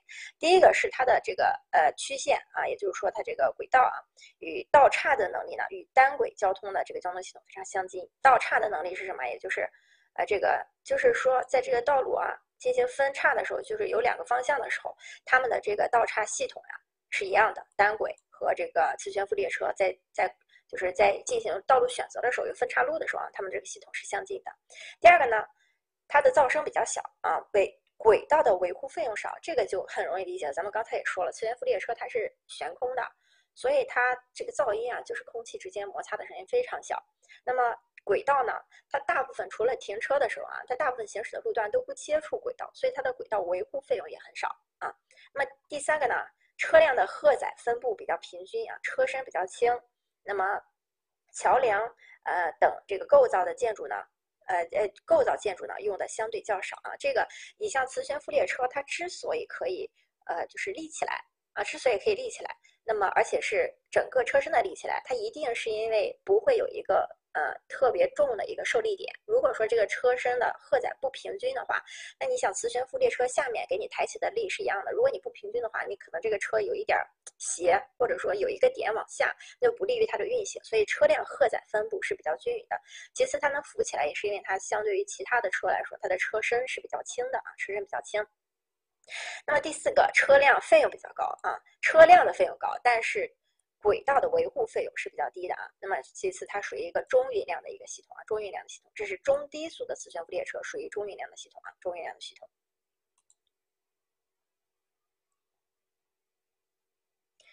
然后呢，这个是刚才说的那个自动导轨，呃，这个自动导向轨道系统啊，自动导向轨道系统呢，呃，我不我不太确定重庆有没有啊，但是日本是有的。这个自动导向这个轨道系统呢，它主要是，呃，首先它的这个呃，好的地方呢，就是它可以实现无人驾驶。那么大家也知道，无论是我们现在的地铁还是说火车啊，基本上都是是有驾驶员的。那么这个自动导向的轨道系统，它先进就先进在一个它是属于无人驾驶。那么它的导轨呢有三种方式，就看我上面这个图啊，这个呃就是了解一下就好，这个不需要记啊。它的导轨呢，如果说就是下我导向轮的这个位置啊，这是呃就是一个这是轨道上的啊。如果说导向轮在中间。那么它就属于中央引导方式啊，上面这个轮子是车的啊，是车轮。那么如果说它的导向在侧面，看到了吗？就是就是如果这个车需要拐弯的时候，需要导向的时候，是这个轮子来给它力啊，来给它力来进行引导导向的。那么如果导向在侧面的话，它就属于侧向引导方式啊。如果导向轮两边中间和两边都有，它就属于一个混合引导方式啊。这个没有什么呃特别。需要记得啊，那么这个地方呢，你稍微需要留意一下的也是这个 AGT 的一个这个特点啊。AGT 的特点呢，它的是车辆小型化，看到我上面这个图啊，它就是一个 AGT 的车辆小型化，基本上就是一个公交车啊，或者说有的可能比公交车还小啊。那么比较轻，那么高架桥呢，可采用这种不薄型的这种结构梁啊，其实就是这种减质梁的结构啊，因为它很轻，所以。比较凉，那么降低建筑成本，可实现无人驾驶啊，因为它比较小，所以载客量也小。但是它的初期成本是比较高的啊，因为这个车本身就比较贵啊，所以它初期成本是比较高的。再加上因为它的这个运量小，但是它还是需要架起来这种轨道，对吧？所以相距相对于一旦平均开这个人头的来说的话，每个人能运每一个人需要花费的费用来说的话，它成本是比较高的啊。那么适合它的好处就是适合在大坡度路线上行驶啊。大坡度路线上，所以说我所以我不太确定是重庆有没有啊，但日本的话是有很呃也不能说很多有一些的。其次噪声比较低啊，因为它的这个质量轻，所以它的噪声比较低。那么轮胎这个走路的这个部分呢，呃与这个路面的呃摩擦性。以及它的这个轨道的一些维修性或路面的维修性啊，那这个问题是相对来说是比较复杂的啊，因为它这个不是钢导轨，大家也可以看到它上面的一个牵引方式啊，就是就是它这三种方式。那么因为它在导轨的时候啊，都是用导向轮啊，用导向轮来做的。那么它因此它在给它力的时候啊，无论是对导向轮还是对这个车的这个车轮啊走行走轮，还是指它这个轨道啊磨损都是比较大的啊，比较大的。那么这是这个 AGT 的一个特点啊，AGT 的这个特点呢，相对于前面的这个磁悬浮啊，我们更要记一下磁悬浮的这个特点啊。AGT 我相信大部分人都觉得是都是都感觉是一个新东西啊，所以嗯，先进一点的东西就在里边啊，像无人驾驶啊，然后呢，这个这一页。P P P P T 啊，我希望大家记一下啊，就是截图一下，这也是书上没有的啊，这个是书上没有的。那么这个是来源于城市轨道交通线网规划标准啊，我上面的这个绿字啊，肯定就是我的出处啊。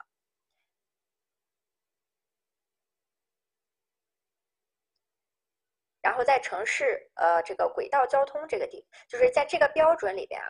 可以看到我们书上啊，我们书上也是按照一些规范来做的啊。我书上是按照这个城市轨道交通工程项目的一些建设规范来给大家分的这四类。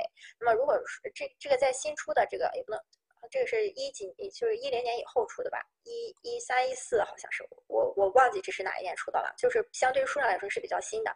那么在这个里边啊，他说城市的轨道交通跟运量呢，可以分为大运量和中运量，也就是咱们刚才所说的那个，我需要让大家必须要记住的这两个运量，因为这两个运量是在我们城市轨道交通最常用的运量。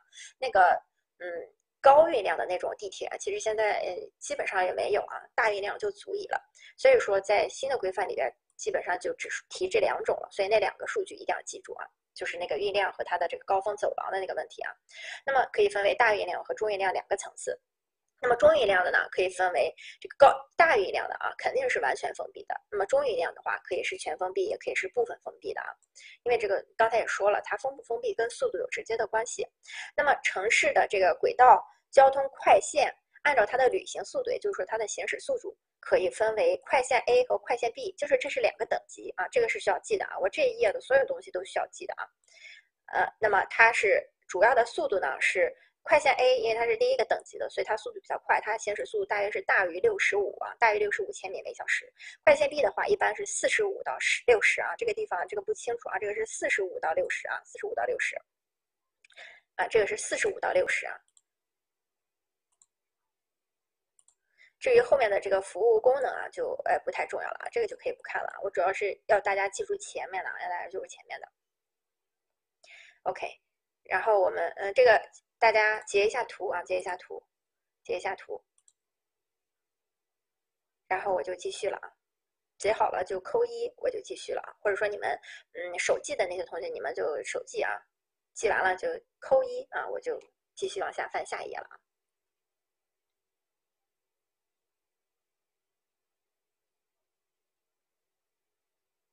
OK，啊，OK，我们继续往下讲啊，这个就是书上有的了啊。那么城市轨道交通呀，其实轨道交通规划大致上有呃有两个方面是我们比较重要的，你们也要稍微区分一下的，就是一个是城市轨道交通的线网规划，再就是城市轨道交通的这个站点的规划啊，站点的规划，这是两大规划，就是在这里面属于一个两个比较重要的规划。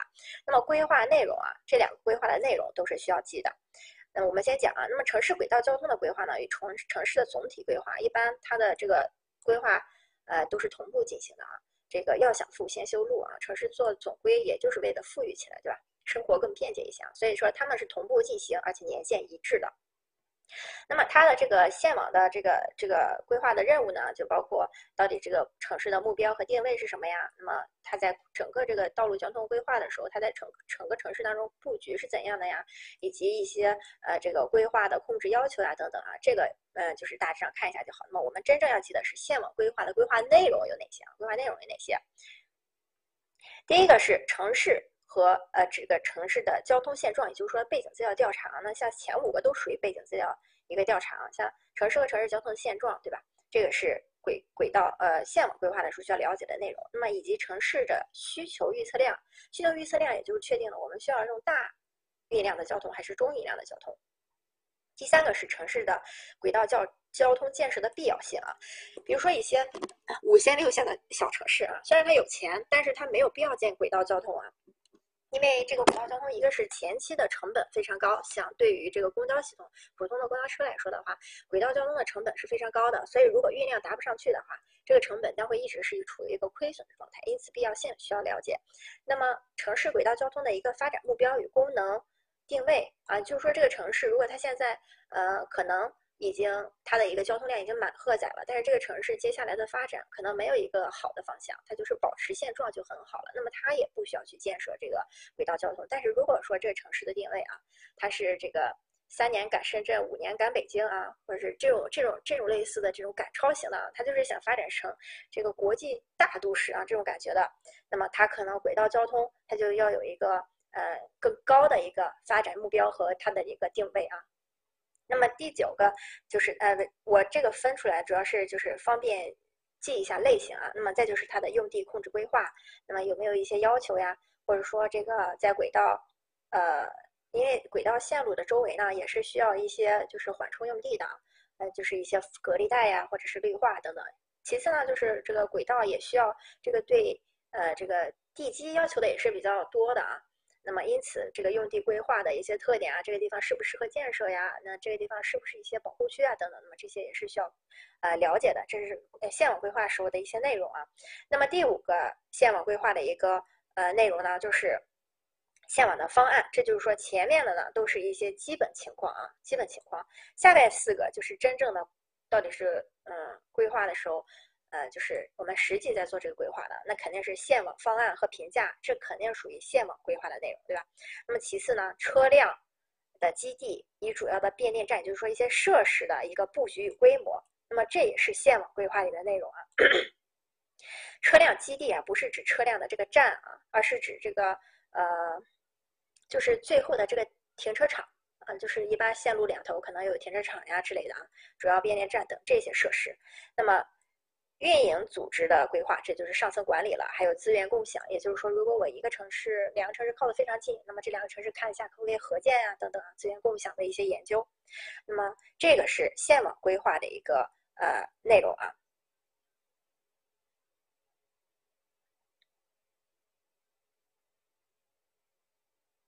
车车车车车辆车辆段嘛。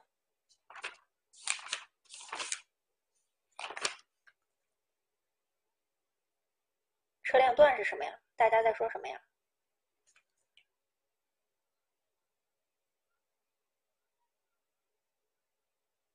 我们继续啊，我们先继续啊。这个，所以说这个地方呢，尤其是下面这四个啊，呃，就是考题特别喜欢考。当然，上面这四个也需要记的，你不需要去真正的全部背过。就这个，但凡要记的地方，只是因为咱们都是选择题，所以你不需要全部的背过，它不会让你默写了。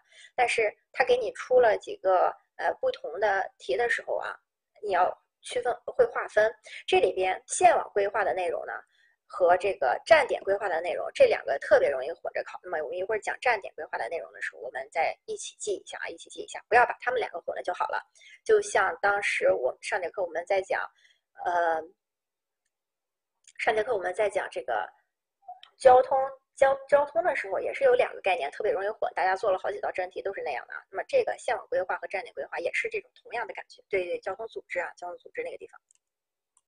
OK，那么线网规划这个这个地方不是很重要，但这个地方我们要大致梳理一下啊。那么线网规划的原则肯定要符合总体规划，那么要这个具有生态性呀、可持续性，对吧？那么其次呢，前瞻性，它要有前瞻性啊，宏观性、适应性。那么前瞻性，前瞻性也就是说，咱们刚才一直在讲这个。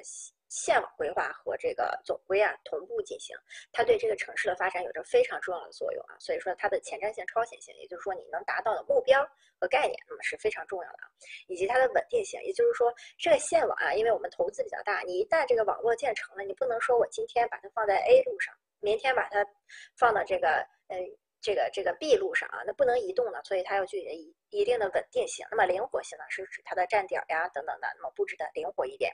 那么一定要这个配合主流方向，也就是说线网规划的时候，如果我们这个城市是准备下一步往东侧发展，或者说我们城市现有的情况啊，城市西侧是比较不繁华的，城市东侧现在很繁华，那么我们的这个线网规划的这个主要的这个主流方向啊，一定要这个呃配合着呃。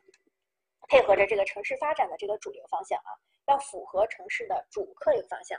比如说，呃，在刚才说了东城区比较繁华，那么大部分人都住在西城区，那么这个方向是怎样的呢？就是他每天都是这个方向上来回，对吧？就从西城到东城，晚上再从东城回来，那么这是一个主流方向。所以说，这个线网在主要规划的时候呢，要配合城市的主流的这个呃方向。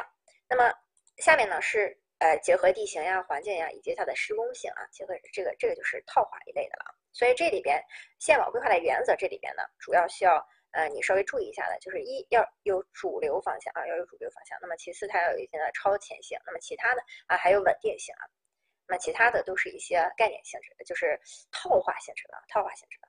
那么线网的这个呃线网的技术。的流程啊，线网技术，也就是说我们在规划线网的时候呢，主要就是三大部分啊，三大部分就是就相当于我们在做建筑建筑设计，嗯，前期的时候，那么有要有一个前期的那三个文件对吗？然后再要有这个建筑策划，再要有具体的这个初步方案阶段。那么这个线网呢，也是有三个呃主要阶段，第一个是线网的背景调查啊，背景研究；第二个是它的方案研究部分；第三个就是实施性的规划啊，这就是一个层次接一个层次的。那么在这个呃规划的，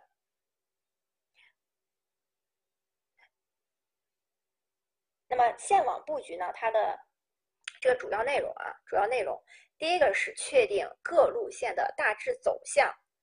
还有起始点的位置，提出这个线网的一个密度等技术指标。那么我画绿字的呢，就是这一页你们要记的重点啊，绿字的。第二个呢，要确定换乘车站的一个规划布局啊，并且明确各种换乘车站的一个功能定位啊，功能定位。第三个呢，要处理好一些衔接关系。那么这个衔接关系，因为它是轨道交通，它必然要和普通的公共汽车呀，或者说小汽车啊，进行一个呃呃这个。换乘，那么第四个呢，就是要有这个呃适合的这种敷设方式，就是说到底是建在地下，还是建在地面，还是建在空中？那么这个是第四个，第五个要具有一定的建设时序啊。那么其次呢，还要确定这个网络线。网络线呢，就是嗯，网络线其实我们用火车的例子来举比较呃简单啊。那么就比如说我们最最最著名的这个京沪线是吧？京沪线的这条。火车线啊，京沪线在往下行驶的时候呢，它的主线是不经过杭州的，啊，也就是说上面是北京啊，下面是上海，那么中间这儿有一个杭州啊，它的主线不经过杭州。那么我们为了方便这个杭州这个部分呢，我们就设置一个联络线啊，那么这个红色就是联络线啊。那么在地铁也是这样的，主线当中呢可能没有，那么这个确定联络线可能就是看看能不能换成其他的接驳方式呀，啊，或者是啊怎么延伸一下呀啊等等，主要就是这个概念啊。哎，就是这个意思。那么这是呃这个线路的，就是在做确定线路的时候呢，我们需要呃具体是在设计当中需要设计它的呃哪些方面啊？那么这里边主要就是我们主要啊容易容易忘记的啊，就是这个第一个啊，它的一个大致走向，还有它的起始点位置以及它的路网密度。那么第二个就是它的一个换乘车站的一个规划布局啊，换乘车站的规划布局。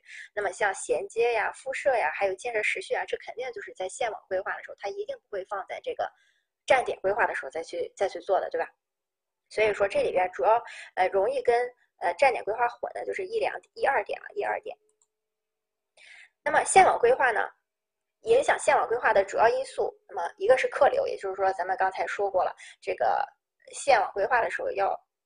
的那个原则有一个是你要在这个主客流的方向上啊，所以说客流肯定是影响线网规划的非常重要的一个因素。第二个是建设因素啊，也就是一些建设条件啊等等，这个地方适不适合建设？比如说像呃有一些城市啊，比如说像全城济南呀等等，这为什么它一直没有建地铁？我也不知道现在建没建啊。那就是早些年它之所以一直没有建地铁，是因为它地下这个水位太高了啊，不太好建。那么其次呢是这个呃运营方面的，也就是说这个后期的这个运营，毕竟像地铁呀或者是有轨电车，它的运营方式啊是不一样的。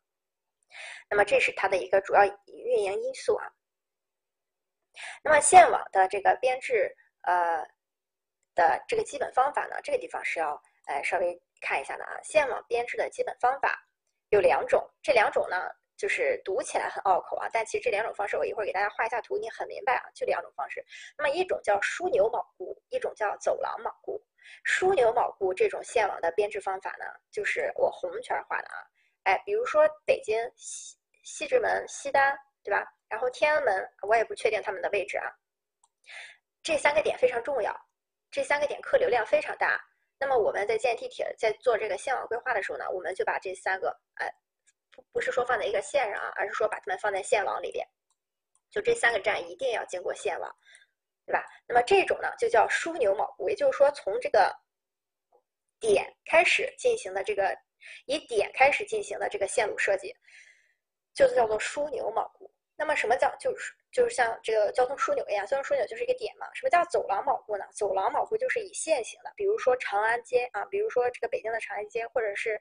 呃，这个上海的南京路啊，南京路这种，就这条路整个客流量非常繁杂，那么我们就先把这几条客流量非常繁杂的路就先 先拎出来，那么通过这个线的方式来拎出来的，最后得出来的这种网络编制的方法就叫做走廊锚固啊，走廊锚固。所以走廊就是线，枢纽就是点啊，就是这两种方式。那么线路的布置方式呢，分为两种啊，分离式和联合式。分离式啊，就比如说我这个城市。分离式呢，就比如说这个城市，呃，上面有一条轻轨啊，下面有一条地铁，对吧？这种轨道交通方式，这两种轨道交通方式虽然从这个俯视图或者总平图上来看，它们俩是交叉的，但是实际上它们两个是分离的，它们不能相互转乘。那么这个就叫做分离式的线网，呃，这个线线路布置方式。那么联合式的呢，就是指我右边这张图这样，就是地铁啊，对吧？地铁的这种每一个站都停，这个所有的线的交点都是一个站，那么这个就叫联合式的啊，联合式的。那么线网的这个呃基本的形态呢，就最后得到线。那么我们之前讲的是这个线网影响因素有什么，然后线网怎么开始，然后开始了之后，最后形成的线网有哪几种布置方式，那么以及线网最后能呈现的形态，也就是说它的样子是什么样的。那么一共有三种样子，第一种是网格式，网格式其实是西方呃就是尤其是美国呀这种网格化的道路底下很容易就是这种网格式的这种呃线网图啊，就是这种。这个九宫格一样的这种图啊，比较直，偶尔可能偏出来一条线，哎，但是大致上还是这种啊网格式的啊。那么这叫网格式的啊线网图。那么第二种呢，有一个叫做无环放射式的线网图，就是我这个图啊，这个图看到这下下面这个图的右半部分的这个，这叫无环放射式。无环放射式呢，它主要是分离分嗯，分离式是什么？分离式不懂吗？就是轨道轨道没有连在一起，就是轨道。嗯，或者说我们再用一个比较好理解的例子，就比如说我们有一个呃轨道交通是在天上的，它可能是火车的一个部分，或者说它是呃这个轻轨啊，在天上一个部分。那么它跟我们地面的这个道路是呃不是相通的。虽然说它们在空间上相叠，但是它们不相通，呃就是说不相连。你不能从车上跳下来跳到路上，对吧？这个就叫分离式。联合式就是我们十字交叉过后之后，每一个点它都是相通的啊，都是相通的。就普通的地铁啊，普通地铁站就是联合式，分离式的话就是指有点像我们上节课讲的这种立交桥，啊，这个那么上面可能是城市，呃，上面可能是火车的这个呃立交桥，那么底下可能正常走车啊，就这种感觉就不联合，他们俩没有交叉。那么这个无环是这个呃无环放射式的这个线网形态，我们继续讲线网形态。刚才的无环放射式的这种啊，就是我右边图这种。它适合单中心城市啊。那么我们从通过看右边这个图，我们来总结一下它的特点。一，它的这个城市中心肯定是我画的红点的位置。那么它的郊区是哪呀？就是哎我画的绿色圈的这些位置，这就是城市的郊区。那么通过这个路网啊，通过这个线网的规划，我们可以看到，如果从郊区 A 啊，也就是说左边走到底下这个蓝色的部分，这个郊区 B 的话，它需要怎么走路线呢？从绿线。哎，通过市中心再到了这个下面才能到，也就是说 A 和 B 之间没有直接的这个轨道交通，它要必须要进市中心才能回来。那么因此，它所有的这个郊区的中心线呢，都是在中心线上。因此这种情况下呢，只适合单中心的城市，而且规模不要太大。因为如果太大的话，A 到 B 的这个方式，也就是说郊区与郊区之间的连接方式其实是比较复杂的，不是很。简单，但是它的好处是什么呢？如果用无环放射式的这种路线形态的话，基本这个城市不会出现摊大饼的情况。因为什么？因为在这个呃线网的中间这个区域啊，它没有这个地铁交通，或者说它没有这个轨道交通。那么这个地方，也就是说，相对于呃。这个有轨道交通来说，它的交通不是很方便，那么这个地方很容易把这块地给保留下来，做成一个公园呀等等的啊，所以说它不会这样摊开。那么和它相对应的呢是这个第三种有环放射式啊，就是我左边这张图这样的，就是它除了单中心之外呢，哎，它在外面一圈一圈的加环，它还可以在外面再加别的环啊，再加好几环。那么这种最典型的就是北京的这种交通，它都属于这种，呃，算是有环的这种。比较环的这种这个放射式啊，就是它的轨道交通。那么这种方式就带来的结果就是摊大饼式的发展。这个城市啊，可能是它的站点和郊区之间呢联系比较紧密啊，不再需要过中心。但是城市的每一块地可能都有轨道交通的联系，所以这个一旦是有环放射式的这种呃线网物质，这个城市的发展就会呈现摊大饼的状态啊。那么当然，有环放射式也肯定相对于右边这个，它适合多中心的发展了，对吧？适合多中心的发展了啊。那么这是普通的这个呃线网的这个基本形态啊，分为这两种。那么咱们刚才一直是在讲线网设计啊，那么具体在这个，这就是咱们需要这个对比的地方了啊，就是这个车站布局啊，车站布局。那么车站布局呢，首先应该设置在主要客流集散点和各种交通枢纽上啊。这是车站应该布置在主要客流的集散点和交通枢纽上。那么它的这个呃位置呢，要有利于疏散，那么要与其他交通方便换乘啊，方便换乘。第二个呢是高架车站啊。应控制它的造型和体量啊，应控制它的高型体量。这就比如说那种轻轨，就在天上的那种，因为因为这个轨是在上面，所以这个站台也是抬起来的。那么这种情况下，要呃控制它的造型，呃以及体量。那么中运量的这个呃车站的长度呢，不宜超过一百米，就是说车站的长度不要太高，毕竟这个高架的嘛，这个车站的长度太高了，体量就会很大，体量大了。承重就会大啊，就承不住这个重量，那就下来的人就会多呀，对吧？那么站台呃，这个落地的这种高架车站呢，宜设站台广场。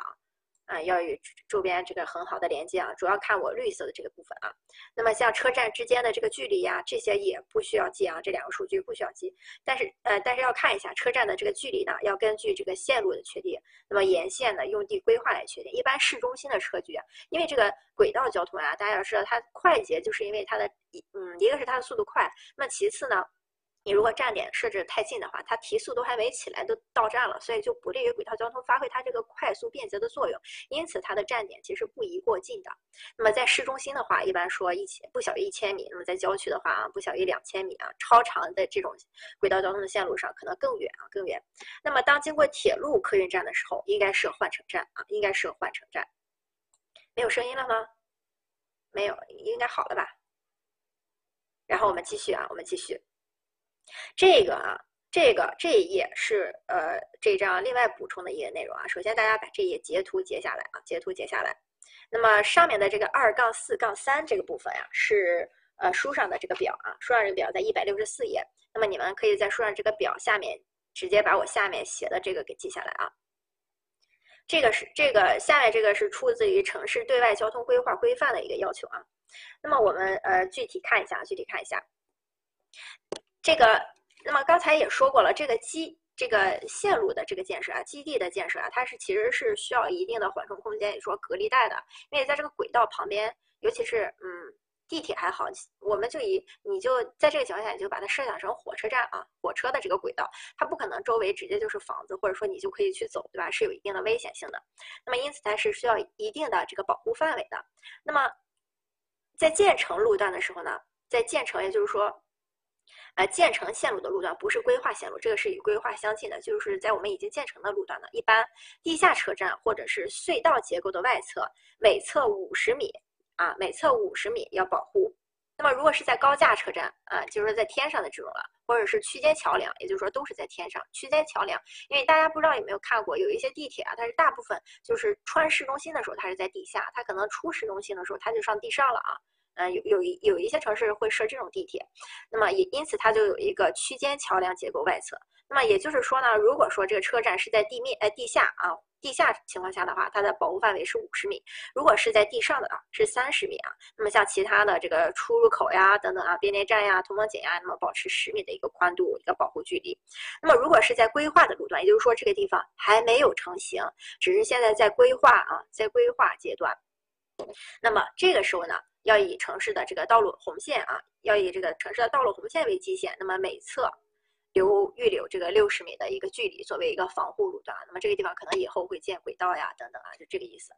那么这个是书上的一个数据啊。那么我们还要补充的数据呢，就是，哎，这个数据啊。那么城镇建成区外的这个高速，呃，铁路两侧的隔离带呢，要控制从外轨。那从从外轨道的中心线向外不小于五十米的这个保护范围啊，那么这个是呃城镇建成区外的这个。那么据对于普通的铁路啊，普通的铁路两侧的这个隔离带呢，要不小于二十米啊，要不小于二十米。那么基于其他这种轨道线路啊，它的这个隔离带的话，要不小于十五米啊，要不小于十五米啊。录制了啊，我也没有停啊，刚才因为课间所以要求停了啊。那么这个地方啊，这个地方大家把这一页呃给。记下来啊，记下来就是下半段啊，下半段是书上没有的啊，下半段书上没有的。那么大家该截图截图，该该录录啊，然后扣一扣一我就下一页了啊，扣一我们就下一页了。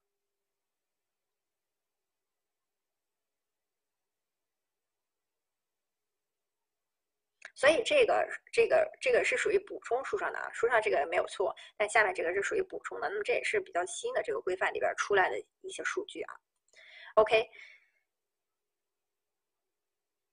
哎，我的天呐，又给我记乱了啊！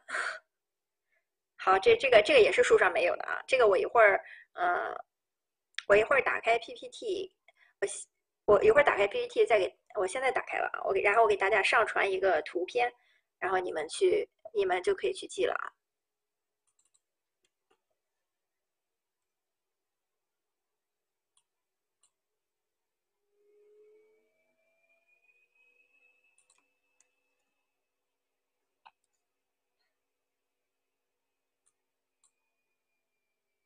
嗯，怎怎么上传图片呢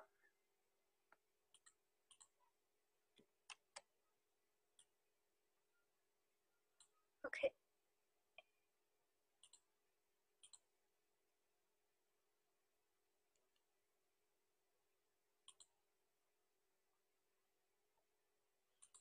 稍等我两分钟哟，容我上传一个图片，这个也是比较重要的。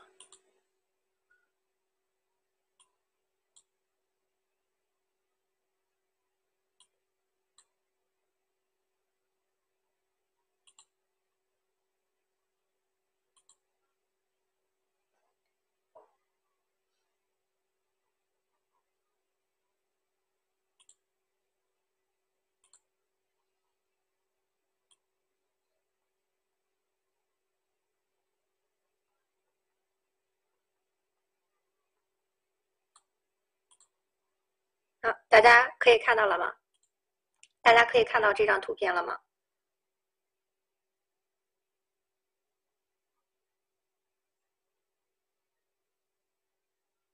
啊，可以啊。那么这个图片呢，嗯，这一张图呢也是需要大家呃这个去记一下的，或者截一下图。我就在咱们聊天这个里边啊，没看到吗？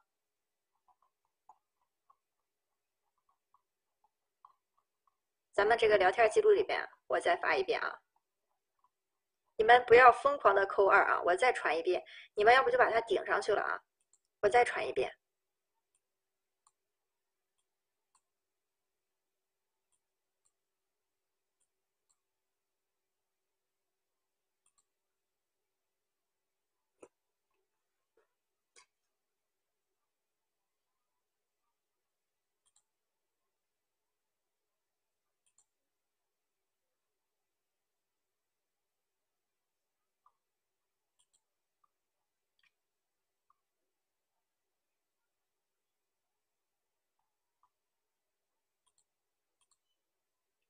现在可以看到了吗？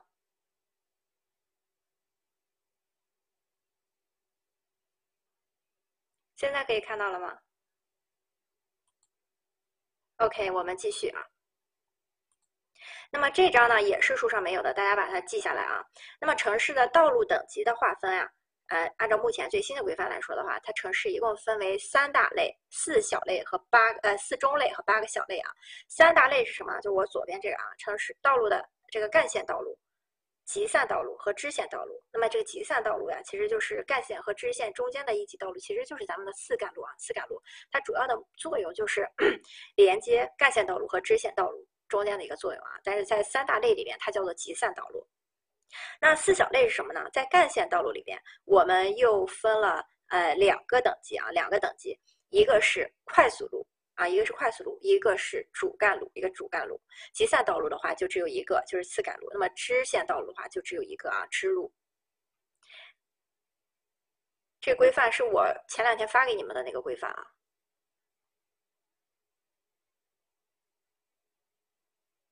然后我们继续啊，我们继续。这个你们没有声音吗？有声音吧。然后呢，八个八个中有有声音吗？OK，OK，在八个八个小类呢，分为哪八个小类呢？一个是呃这个一级快速路啊，干线里边第一个啊一级快速路，然后二级快速路，这属于干线。呃，这属于快速路。然后主干路又分为三种，一种是一级主干路，一种是二级主干路，还有一种是三级主干路啊，三级主干路。那么次干路只有一类啊，也就是说第六类次干路。那么第七个小类就是一级支路，第二个小类就是二级支路啊。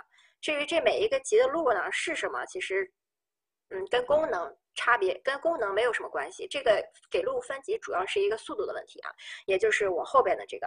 最快的这个道路啊，就是城市快速路里边最快的是一级快速路，它是八十到一百的速度啊。二级快速路一般是六十到八十。那么这个呃，一级主干路一般是六十，二级主干路一般五十到六十，三级主干路一般是四十到五十啊，次干路三十到五十。这个地方呀，大家至少呢，这个这个后面的这个速度啊。嗯，把第一个速度最快的路是多少记下来就好了，因为这是城市间的这个道路啊。那么还有就是把城市道路分类到底分为哪三个大类，哪四个小类？呃，不是，就是把城市道路分为几个大类、几个中类、几个小类，把这句话要记下来啊，把这句话要记下来。那么至于后面啊，到底是呃这个我后边的这个呃，尤其是慢那那八个小节啊，就不需要记了，把不需要记了。然后这一页呃是。主要就是为了让你们看城市道路分为哪三个大类、哪四个中类，还有哪八个小类的啊。那么它这个分类主要就是跟速度有关，跟其他的关系不是很大啊，不是很大。然后我们下一页啊，下一页。好，我们下一页就可以继续看 PPT 了。这一页也是一个补充的，那么大家注意一下啊，呃，截图啊，截一下图。城市呃这个快速路的这个呃统计啊，这里边呢主要是。呃，把这个呃一二级啊，一二一二条给记下来啊，一二条是最重要的。那么剩下的看一看，我觉得就不会忘记啊。那么第一个就是就会有印象啊。第一个是城市快速路统计呢。仅包含快速路主，就是说刚才分了呃四个中级，对吧？四个中级里边，四个中类里边，第一类是快速路，第二类是主干路啊。那么在计算城市快速路的这个路的时候，就是因为有统计局要统计这个城市建了多少路啊，有多少快速路，有多少主干路，有多少次干路，要建这个要算这个面积的啊。那么在进行这个快速路统计的时候呢，它仅包括快速路主路，快速的路的辅路呢是不能算在里边的，不能算在快速路里边的。快速的辅辅路啊，是要算在三级主干路里边或者是次干路里边的。那么这个呢，其实也就是跟我们前面讲的不冲突。我们这个城市，如果说它的主路是六十的话，那么它在拐弯的时候，或者说如果这是一个高架桥，它有辅路的话，一般是减半的啊，这个速度一般是减半的。那么我们看一下你们刚才那一页的数据啊。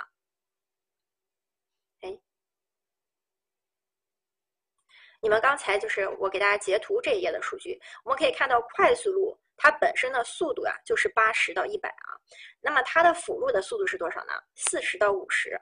那么我们看看到四十到五十是哪个道路等级的呀？哎，就是这个三三级主干路，它的速度就是四十到五十，以及次干路，次干路的速度是什么？三十到五十。所以说，这个快速路的辅路。啊，要算在三级路的道路里边啊。那么其次，公共交通道路呢，按照什么算呢？要三按照三级主干路进行计算啊，进行计算。其次呢，城市这个承担这个呃景观呀、旅游呀等特殊道路的呢，要按照其承担的交通功能分级，就是说按照它的实际速度啊来进行分类。那么这些因为就没有强制的数据要求了，所以后面的这些其实不太用记啊。那么像二级支路的话，可呃，供公共使用的非政府权限的这种街坊内的道路呢，呃，是根据它的具体的使用情况，那么算进步行或者是非机动车的这个路网啊，不计入城市道路面积。那么中心城区的这种公路呢，应按照其承担的交通功能分级纳入城市道路。那也就是说，按照它的具体的速度或者说它的客流量啊，哎，这个纳入啊。那么所以这里边需要你掌握的啊，需要你有点关注的就是一二个，一二个。然后这一页啊，这一页呃懂吧？这一页没什么问题吧？然后我们就继续了啊，因为我们这是基础课啊，所以我们要把一些基础的东西给大家梳一下。那么至于今年的押题啊，或者说今年的这个情况，然后我们这个精讲班的时候会，不是精讲班，这个冲刺班的时候啊，会会再进一步的进一步的做啊。这个完事儿了之后，我就你们就扣一啊，我就下一页了啊。就就这一页需要大家记住的啊，留意的是第一二条啊，一二条，啊，一二条，你们把这个图先截下来，这个图啊，你们看一看就知道啊。然后原则就是，其实就是按照道路的这个速度来分的。这个道路的统计里边啊，到底这条路算什么？是按照这条道路实际运行的速度来分的，而不是说这个路叫做快速路、辅路，它就能称之为快速路了啊。它其实是辅路啊，辅路。OK，我们继续啊。然后我们开始做题啊，然后大家呃二十页啊，二二十二十题啊，二十题。题比较多啊，今天题也挺多的，呃，练一练，我觉得练一练练题是最有利于大家快速增分以及这个增长的。你们在这个呃，我现在这个课的时候呢，你们不需要单独做题了，因为我都会给大家这个就是基本上就做了一遍了啊，这么多年的真题。那么等到你这个中间忘了的时候，你再做一遍真题啊，你最后考试之前你再做一遍真题啊，把真题好好利用起来，你们就会对你们帮助很大啊。对，第一个是 A 啊，第一个是 A，规划路边停车带的主要用途就是短时停车啊，全时停车肯定不会是路边停车带、停车场用，对吧？固定停车的话也是停车场、小区里，对吧？分时停车呀，有的现在路边是有分时停车，但是不是很多。分时停车其实主要是用在，呃，就是不知道大家有没有知道一些有一些，嗯，市场或者是就是只只在固定期间，呃，开放使用的一些建筑空地。那么它在不使用的时候，它可能会，呃，分时进去停车啊，就是比如说只白天停，或者只晚上停，或者说只周六周天停啊，就是这种地方啊，这个不是指在这个路边停车带的啊，路边停车带主要用途就是一个短时停车啊，短时停车。然后二十二题啊，二十二题，二十二题，大家说二十二题啊，下面关于螺旋式的这个题库哪项是错误的？螺旋式。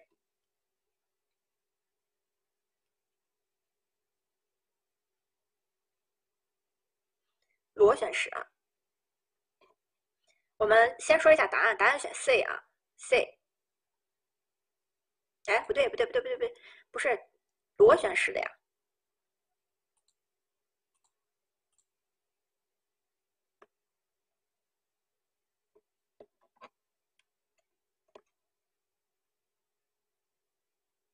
啊，对对对对对，对 C 是错的，就是选 C 啊，就是选 C 啊。不好意思，不好意思，看错，就是选 C 啊，答案就是 C。我们一个一个来看啊。那么第一个呢，这个每层之间坡道与这个螺旋式的坡道相连，这是肯定的。这个螺旋式的坡道就是为了它进每一层的这个用途的啊。那么第二个，布局简单，交通流线明确，这是因为它的这个呃上下行的这个行车路段与这个嗯与它的停放车的这个平台是分开的，所以说它的路线其实是比较明确的啊。那么螺旋式的坡道造价高啊，这个也是。这也是就像旋转楼梯造价高一样啊。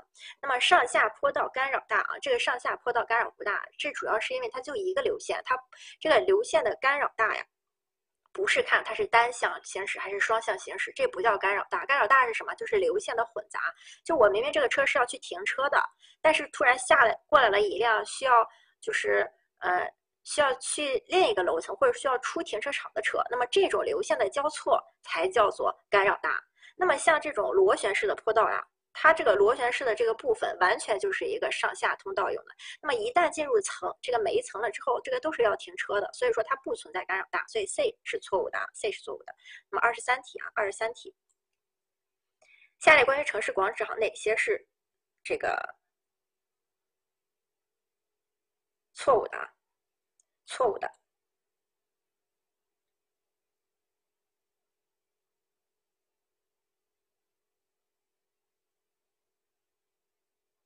对这道题选呃二 B 啊，这道题就不讲了，对吧？这道题很简单，其他都是完全正确的啊。这个应该属于集散空间，交通空间属于什么？桥头，对吧？桥头的，就还有还有一个，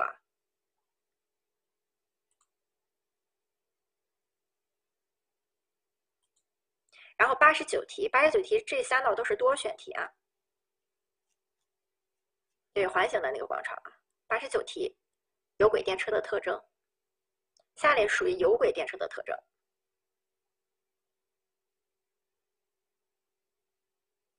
这是多选题啊，多选题。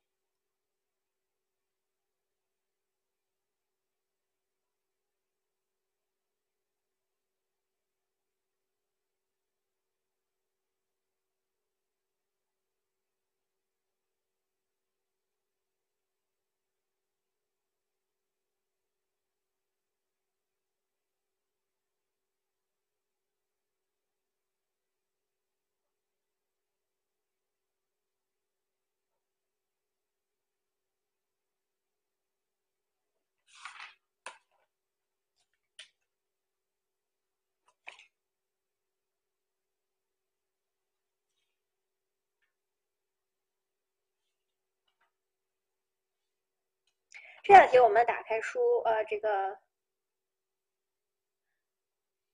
哎，有轨电车。我们打开书，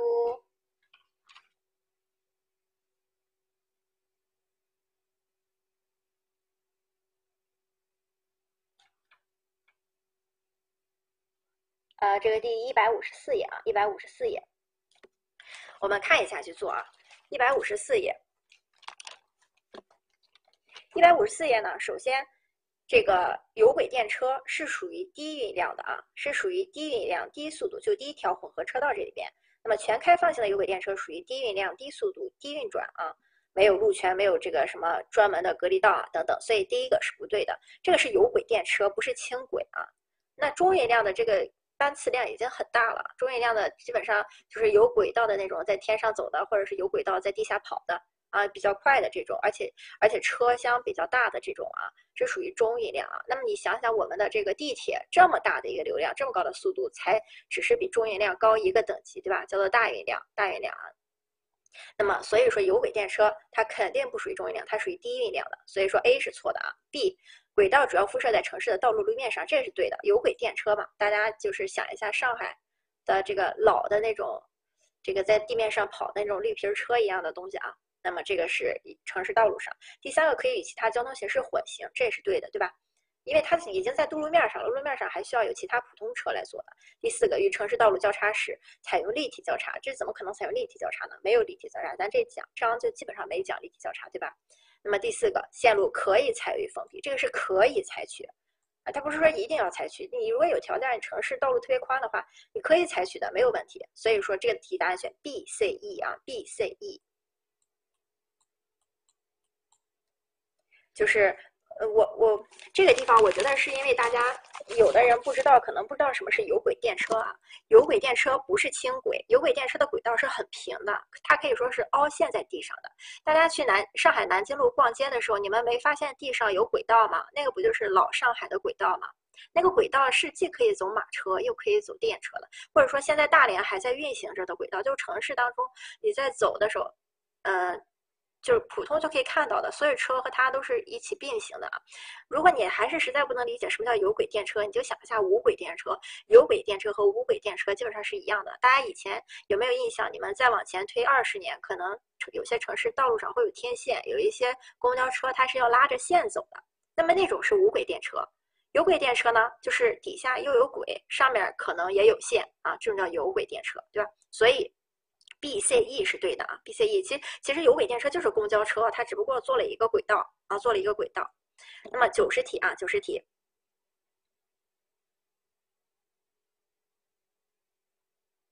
就是轮子不一样，对，的确是有轨电车就是轮子不一样啊。它不是轻轨，它不是我们现代化的轻轨，它是一个基本上我们都不太用了，或者说很多东北地区好像现在也还有这个有轨电车，对吧？不光是大连，长春我不知道有没有啊，是不是好像也有啊？第九十题啊，九十题，下列属于城市客运站，客运站啊，这个是呃这个城市客运站设计的主要内容的是，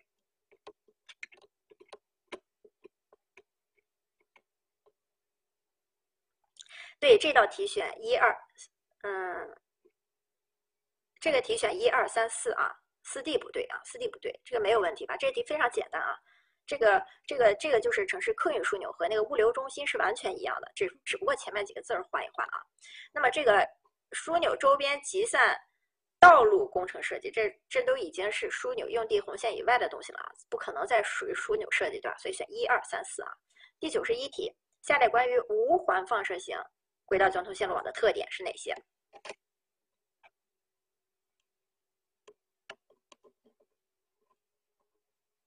这个无环放射型啊，其实它的特点就是单中心城市的特点。所以单中心城城市什么样就往里套。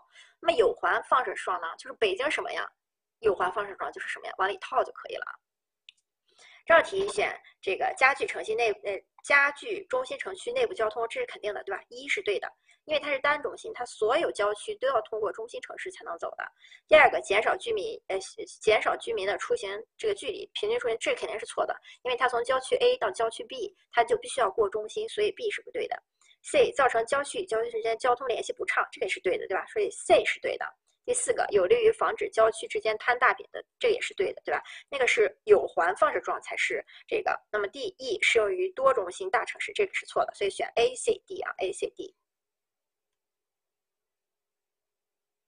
九十题内部交通对呀，这个这个客运站不是不是，呃，内部和外部的这个内部的这个流线和外部的交通组织都算吗？内部的流线不就是内部的交通组织吗？对吧？交通组织和流线其实是一个概念啊。那我们继续啊，十五题。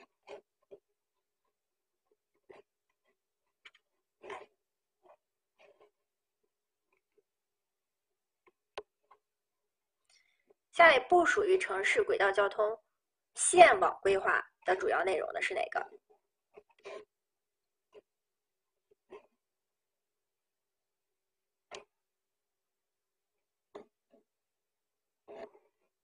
对，这道题选四 D 啊。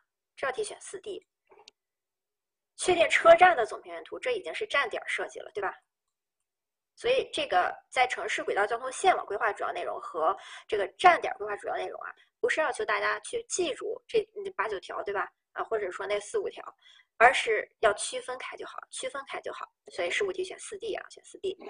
十九题，城市公共停车设施可分为什么？两类，对吧？呃。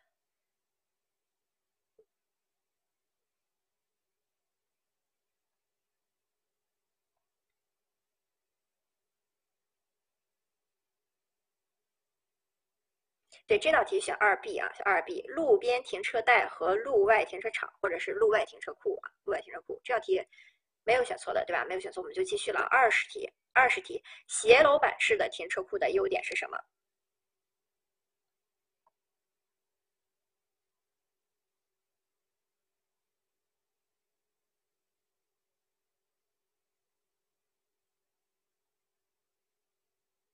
对这道题也非常简单啊。斜楼板式啊，虽然我们不常见，但是这个这个停车方式很好理解，就整个楼的板啊，我们现在每一层楼板都是平的，就如果是是停车的话，它就是斜的，每一层就直接上来上下了，很方便。二十一题，二十一题，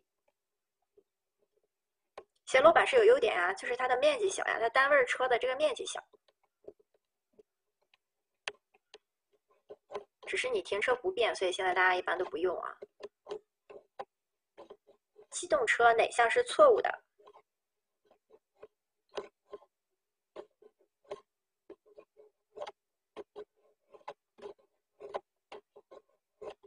对，斜楼板式对停车进出的干扰非常大啊，非常大，所以这道题选 A，这个是错误的，剩下都是对的，应该没有什么问题吧？不用说吧。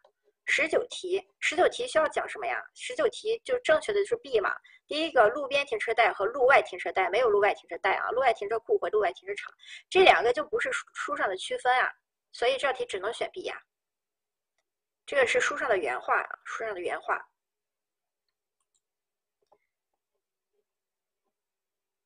二十二题，二十二题。下列关于站前广场。站前广场规划中，交通组织的说法错误的是错误的。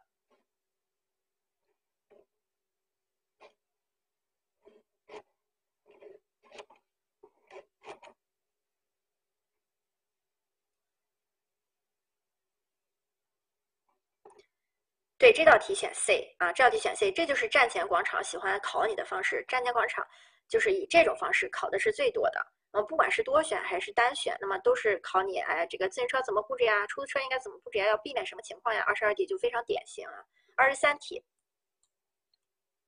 二十三题是之前的题啊，我给大家回忆一下啊，这个数据题啊。对，二十三题选 C 啊，三点五米啊，三点五米，这个就不讲了啊，这个就是回忆一下啊，不懂的你们再翻翻书看看。然后二十四题啊，二十四题。二十一题啊，我们讲二十四题再讲二十一啊四 D 选项怎么没了呢？你们就不要管它了，这三个选项就能出来正确答案啊。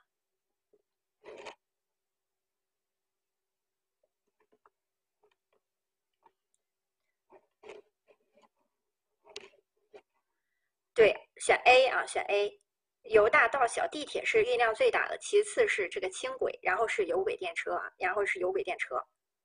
磁悬浮的这个客运量其实并不大啊，磁悬浮的客运量因为我们一般都是说中低速的嘛，所以它的客运量不大啊。所以 C 不能这么选啊。这个地方如果要选的话，它也应该说高速磁悬浮，所以 C 是不对的。啊，所以选 A 啊，这个题没有问题吧？那二十一题是有什么问题呢？错误的是 A，那剩下都是对的呀。B 直坡道式的这种这个可可可以设在库内，也可以设在库外。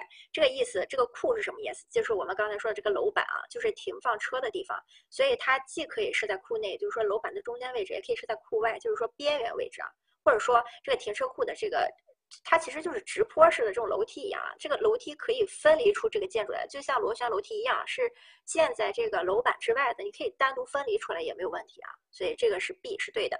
C 错层是缩短了坡道的这个长度啊，这个不就是咱们刚才说双跑楼梯吗？它是缩短了坡道的坡坡道的长度呀，那样直跑楼梯啊，哐直的就上来了。那这种双跑楼梯呢就不一样了，对吧？所以它缩短了。这个坡道长度啊，节省了用地。第四个，螺旋停车库啊，用比较直接的，呃，用地比这个直坡道的这个节省啊，那是因为它是因为这样螺旋的嘛，就像双跑楼梯一样，对吧？相比较这个直坡式的，它是节省的，所以这个没有什么问题啊。磁悬浮和轻轨啊，磁悬浮和，嗯。磁悬浮和轻轨，如果如果它单独单独说磁悬浮的话，它无法跟别人比较啊，因为这磁悬浮分高速和中低速、中中速是吧？还是中低速来着？就是它分两种啊，分两种啊。我们继续啊，八十九题啊，八十九题。下列关于城市啊道路交通走线啊，城市道路交通这是走线选址哪项是正确的啊？哪项是正确的？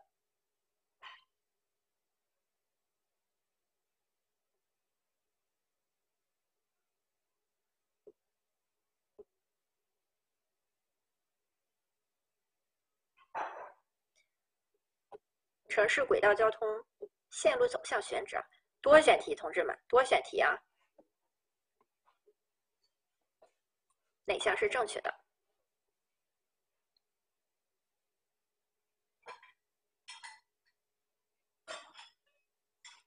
这个为什么？嗯，这个题这么多的疑问吗？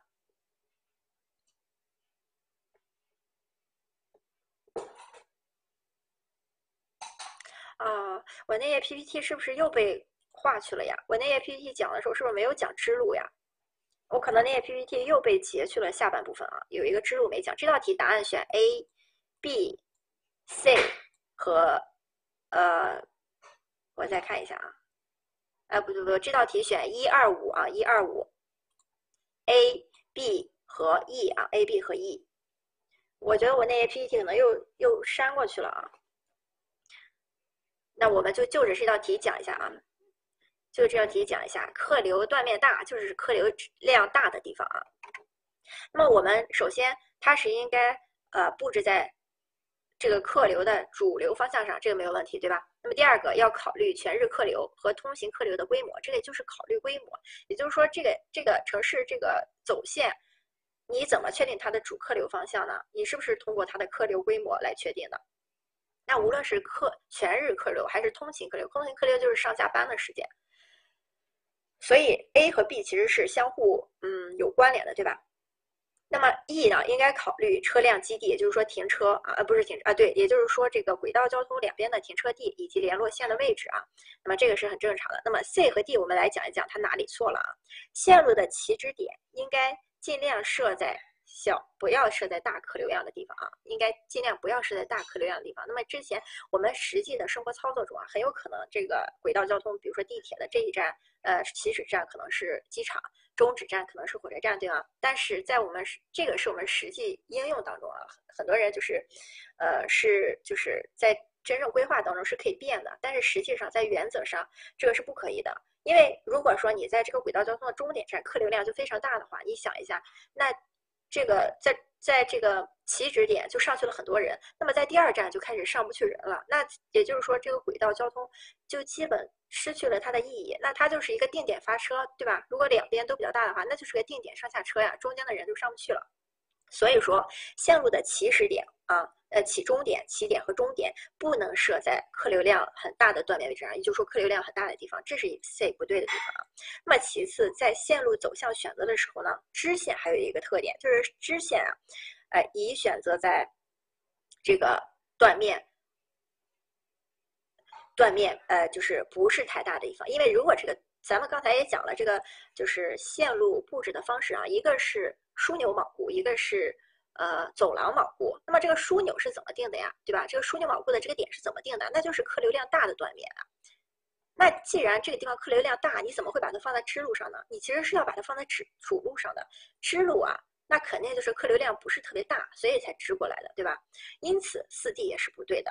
那么这么说的话，客流量断面大的地方应该放在哪儿呢？就是主流线的非起始点，这些地方应该是客流量断面大的地方啊，客流量断面大。所以这道题选一二一二五啊，一二五，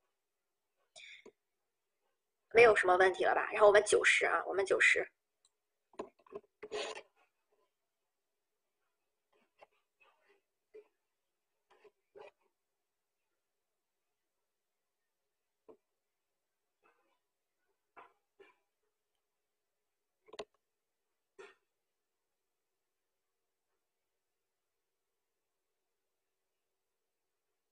九十题也是一个多选题啊。这个九十题呢，呃，九十题其实答案我已经给大家看出来了，就是一二五啊，一二五这个问题呢，不是书上的一个题，但是也是结合书上一个内容，所以这个题大家就当做知识点记下来啊。所以我这个地方直接标出来的答案，这也就是这个知识点。这个题呢，其实主要考的是，嗯，就是在停车，呃，停车这个位置，停车场，也就是第十。呃，一百四十二页啊，一百四十二页第一个路边停车带啊，路边停车带后半句就第一段路边停车带的后半句啊，就最后一句，城市繁华地区的用地呢，用地比较紧张，路边停车带多，供应不足，所以要采用这个计费的形式呢，来增加车速的流转啊，增加车速的这个泊车车位的流转，以停放更多车。那么这个地方呢，其实这道题就是让大家记住这个知识点啊。为缓解城市中心区的这个交通问题，也就是说城市这个拥堵的地方或者说繁华的地方啊，这就是城市中心区。那么正确的做法是什么呢？A 啊，在外设置这个节流的停车场，这肯定是正确的，对吧？我们是根据实际经验来想的话也是正确的。D B 在商业区建立停车诱导系统，诱导系统是什么？就是说这个。呃，就刚才也讲了，对吧？就是在墙上画个标识呀，或者说举个牌儿呀，或者说用一个红绿灯呀等等，去诱导这个车你接下来该往哪儿走。所以 B 也是对的。那么 E 提高收费，加快车速流转，所以 E 也是对的。这三个没有问题。那么我们来看一下 C 和 D 啊，C 和 D 为什么不对呢？在商业步行街或者说步行广场设置机动车停车场，我们这个地方。就是它本身交通量已经非常大了，那么这个地方呢就没有这个就没有区间再做这个机动车停车场了。如果它有机动有，它一定是做了一定的停车场，这个位置不够了，所以所以就是怎么样来缓解它已经不够的这个情况下，你不能再建停车场了，因为已经没有地方建了，你再建停车场只能是把这个商业繁华区的商业区给挖了，对吧？所以 C 是不对的啊，因为这个题的前提是在这儿的。四 D 为什么不对呢？这个题其实按照我们的想法来说，它是对的。但是你想，一个政府在规划在这个出台政策的时候，它是不适宜这么说的，就说这个地方我不让你停车了吗？或者说这个地方我限制你了，你每天就三百个人流过来，那你就是限制了这个商业区的繁华度啊。所以说这个就不一样，这就是之前那么有一些。呃，就是大城市是不是以前那么什么像奇葩说呀这些辩论，它是不是有变过？大城市你爱来不来是吧？或者是大城市你爱留不留？这个话不能这么说，所以四 D 是不对的。你不能通过限制停车泊位的数量来来来做啊。所以说这道题是 A B E。那么 A B E 也就是这个呃怎么缓解中心区啊交通和停车问题的正确的三个做法，一共就这三个做法。所以大家可以把这道题记下来啊，把九十题记下来。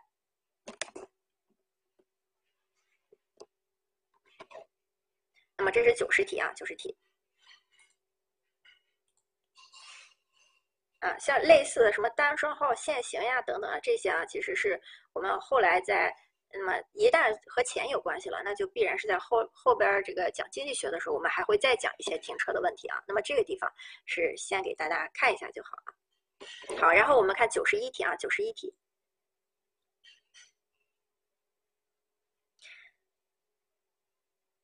停车诱导系统啊，就比如说这个地方没有停车位了，然后你把它诱导到中心区这个商业旁边的那个位置去嘛，你把它诱导到别的地方去停车，对吧？这就是诱导系统呀。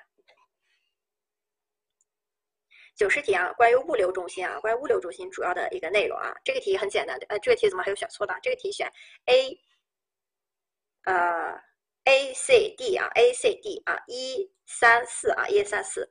那么这个 E 呢，物流中心周边的配套市政工程，这就不说了对吧？它是已经市政工程了啊，这个跟这块地没关系。B 物流中心的管理系信息系统设置啊，这个不是物流中心规划设计原则，这是它管理。也就是说，物流信息的功能有什么？有信息管理啊，有信息管理这个功能。但是我们在做规划的时候不需要。那么你实际想的话，这个什么叫物流信息？呃，这个物流管理信息系统呀？那你作为一个学规划的人，你说你能去给他用软件去，呃，用计算机软件去给他做一个上传这个什么上传这个物流信息？啊，这个查看物流信息的这个一个管理空间吗？你不能的，这个是后期属于管理人员在具体去做的一个东西啊，而不是你在规划设计的时候要做的东西。所以 B 是不对的，B 是不对的。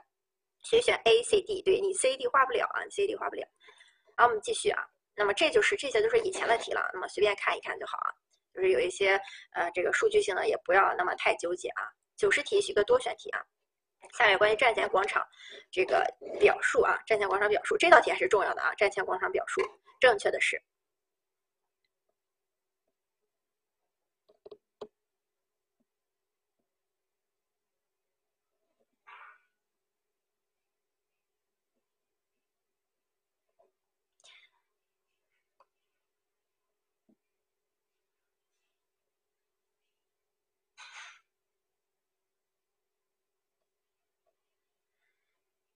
这道题选一二四啊，一二四啊，一二四啊，选五的同学，你们再好好看一下题啊，一二四啊，一各类停车场处于静态交通组织，这也是对的吧？动态是什么？是流线，人流和车流才算静呃动态啊。第二个景观设计是站前广场规划设计内容，对啊，站前广场一共三大设计内容：动态设计、静态设计和景观设计，对吧？那么下一个出租车。不应与这个接送站台相结合方式布置，是应该与啊，所以这个不不对，所以 C 不对啊，所以 C 不对。那么四 D 应该协调好周边的这个集散道路的关系，这是协调好关系啊，协调好关系，它不是说你让你去设计周边的道路啊，所以 C 也对。E 行人的路线应该尽量曲折。你这是站前广场，就是说你要去赶火车的，这又不是在商场，你为什么要给它设置曲折，对吧？所以 E 是不对的，这个越直接越好，我越能直接走进站台越好啊，所以选 A、B、D 啊，一二四啊，一二四，一二四啊，一二四啊，一二四，九十二题啊，九十二题，我们来做一下，下列关于停车设施表述正确的是什么？多选题啊，多选题。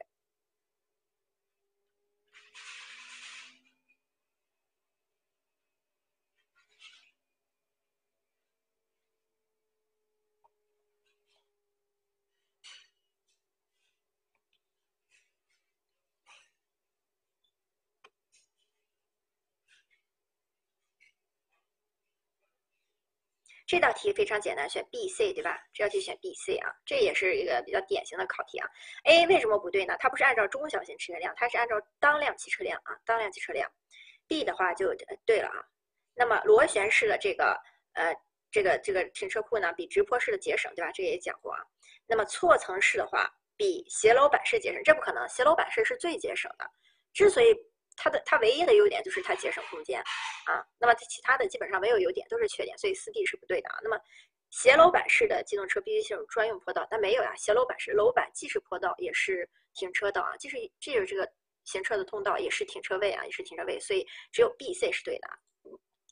二十三题，二十三题，下列有关啊，这个就是看一看就好了，这个就是呃，这个数据不需要太怎么记啊。哪项是错误的，对吧？哪项是错误的啊？这个四 D 对吧？这个很简单对吧？四 D 啊，机械式多层停车库啊，都不知道是几层，你根本没法算它这个平均面积啊，而而且也不可能是这么多，机械式肯定是最小的，因为它不需要这个通道空间，它只需要一个车的位置啊。所以我感觉十到十六基本上就已经差不多了。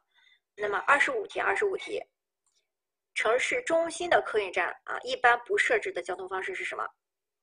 二十五题，二十五题。啊，这道题也非常简单，是吧？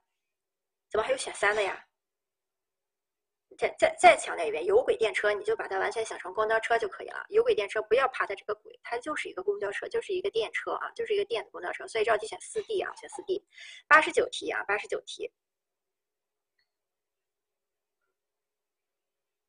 啊，这道题不是我重复了啊，这道题是，这是说明历年的真题重复了。这道题的八十九题在嗯一一四年、一三年之前就考过，然后所以在这两年又考一次，所以八十九题也很简单啊，选一。三四啊，一三四啊，这道题就不讲了啊，一三四。下一个，路边停车啊，当辆小汽车的面积啊，大约是多少？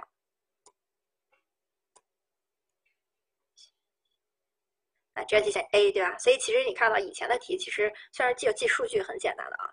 九十一题，站前广场基本的功能包括什么？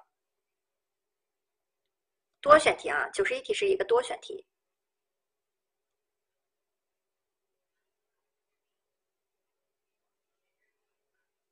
怎么还有选一二三四的呀？我要你这个小二的同学，你是想非法集会吗？我们的这个，我们这个所有广场的功能啊，它可以说是疏散功能，它可以说是这个活动休闲功能，它不可能是一个集会功能。你得你得干啥呀？想清楚啊！所以这道题就是 A C D E 啊，A C D E，A C D E 啊。哎，八十八题啊，八十八题，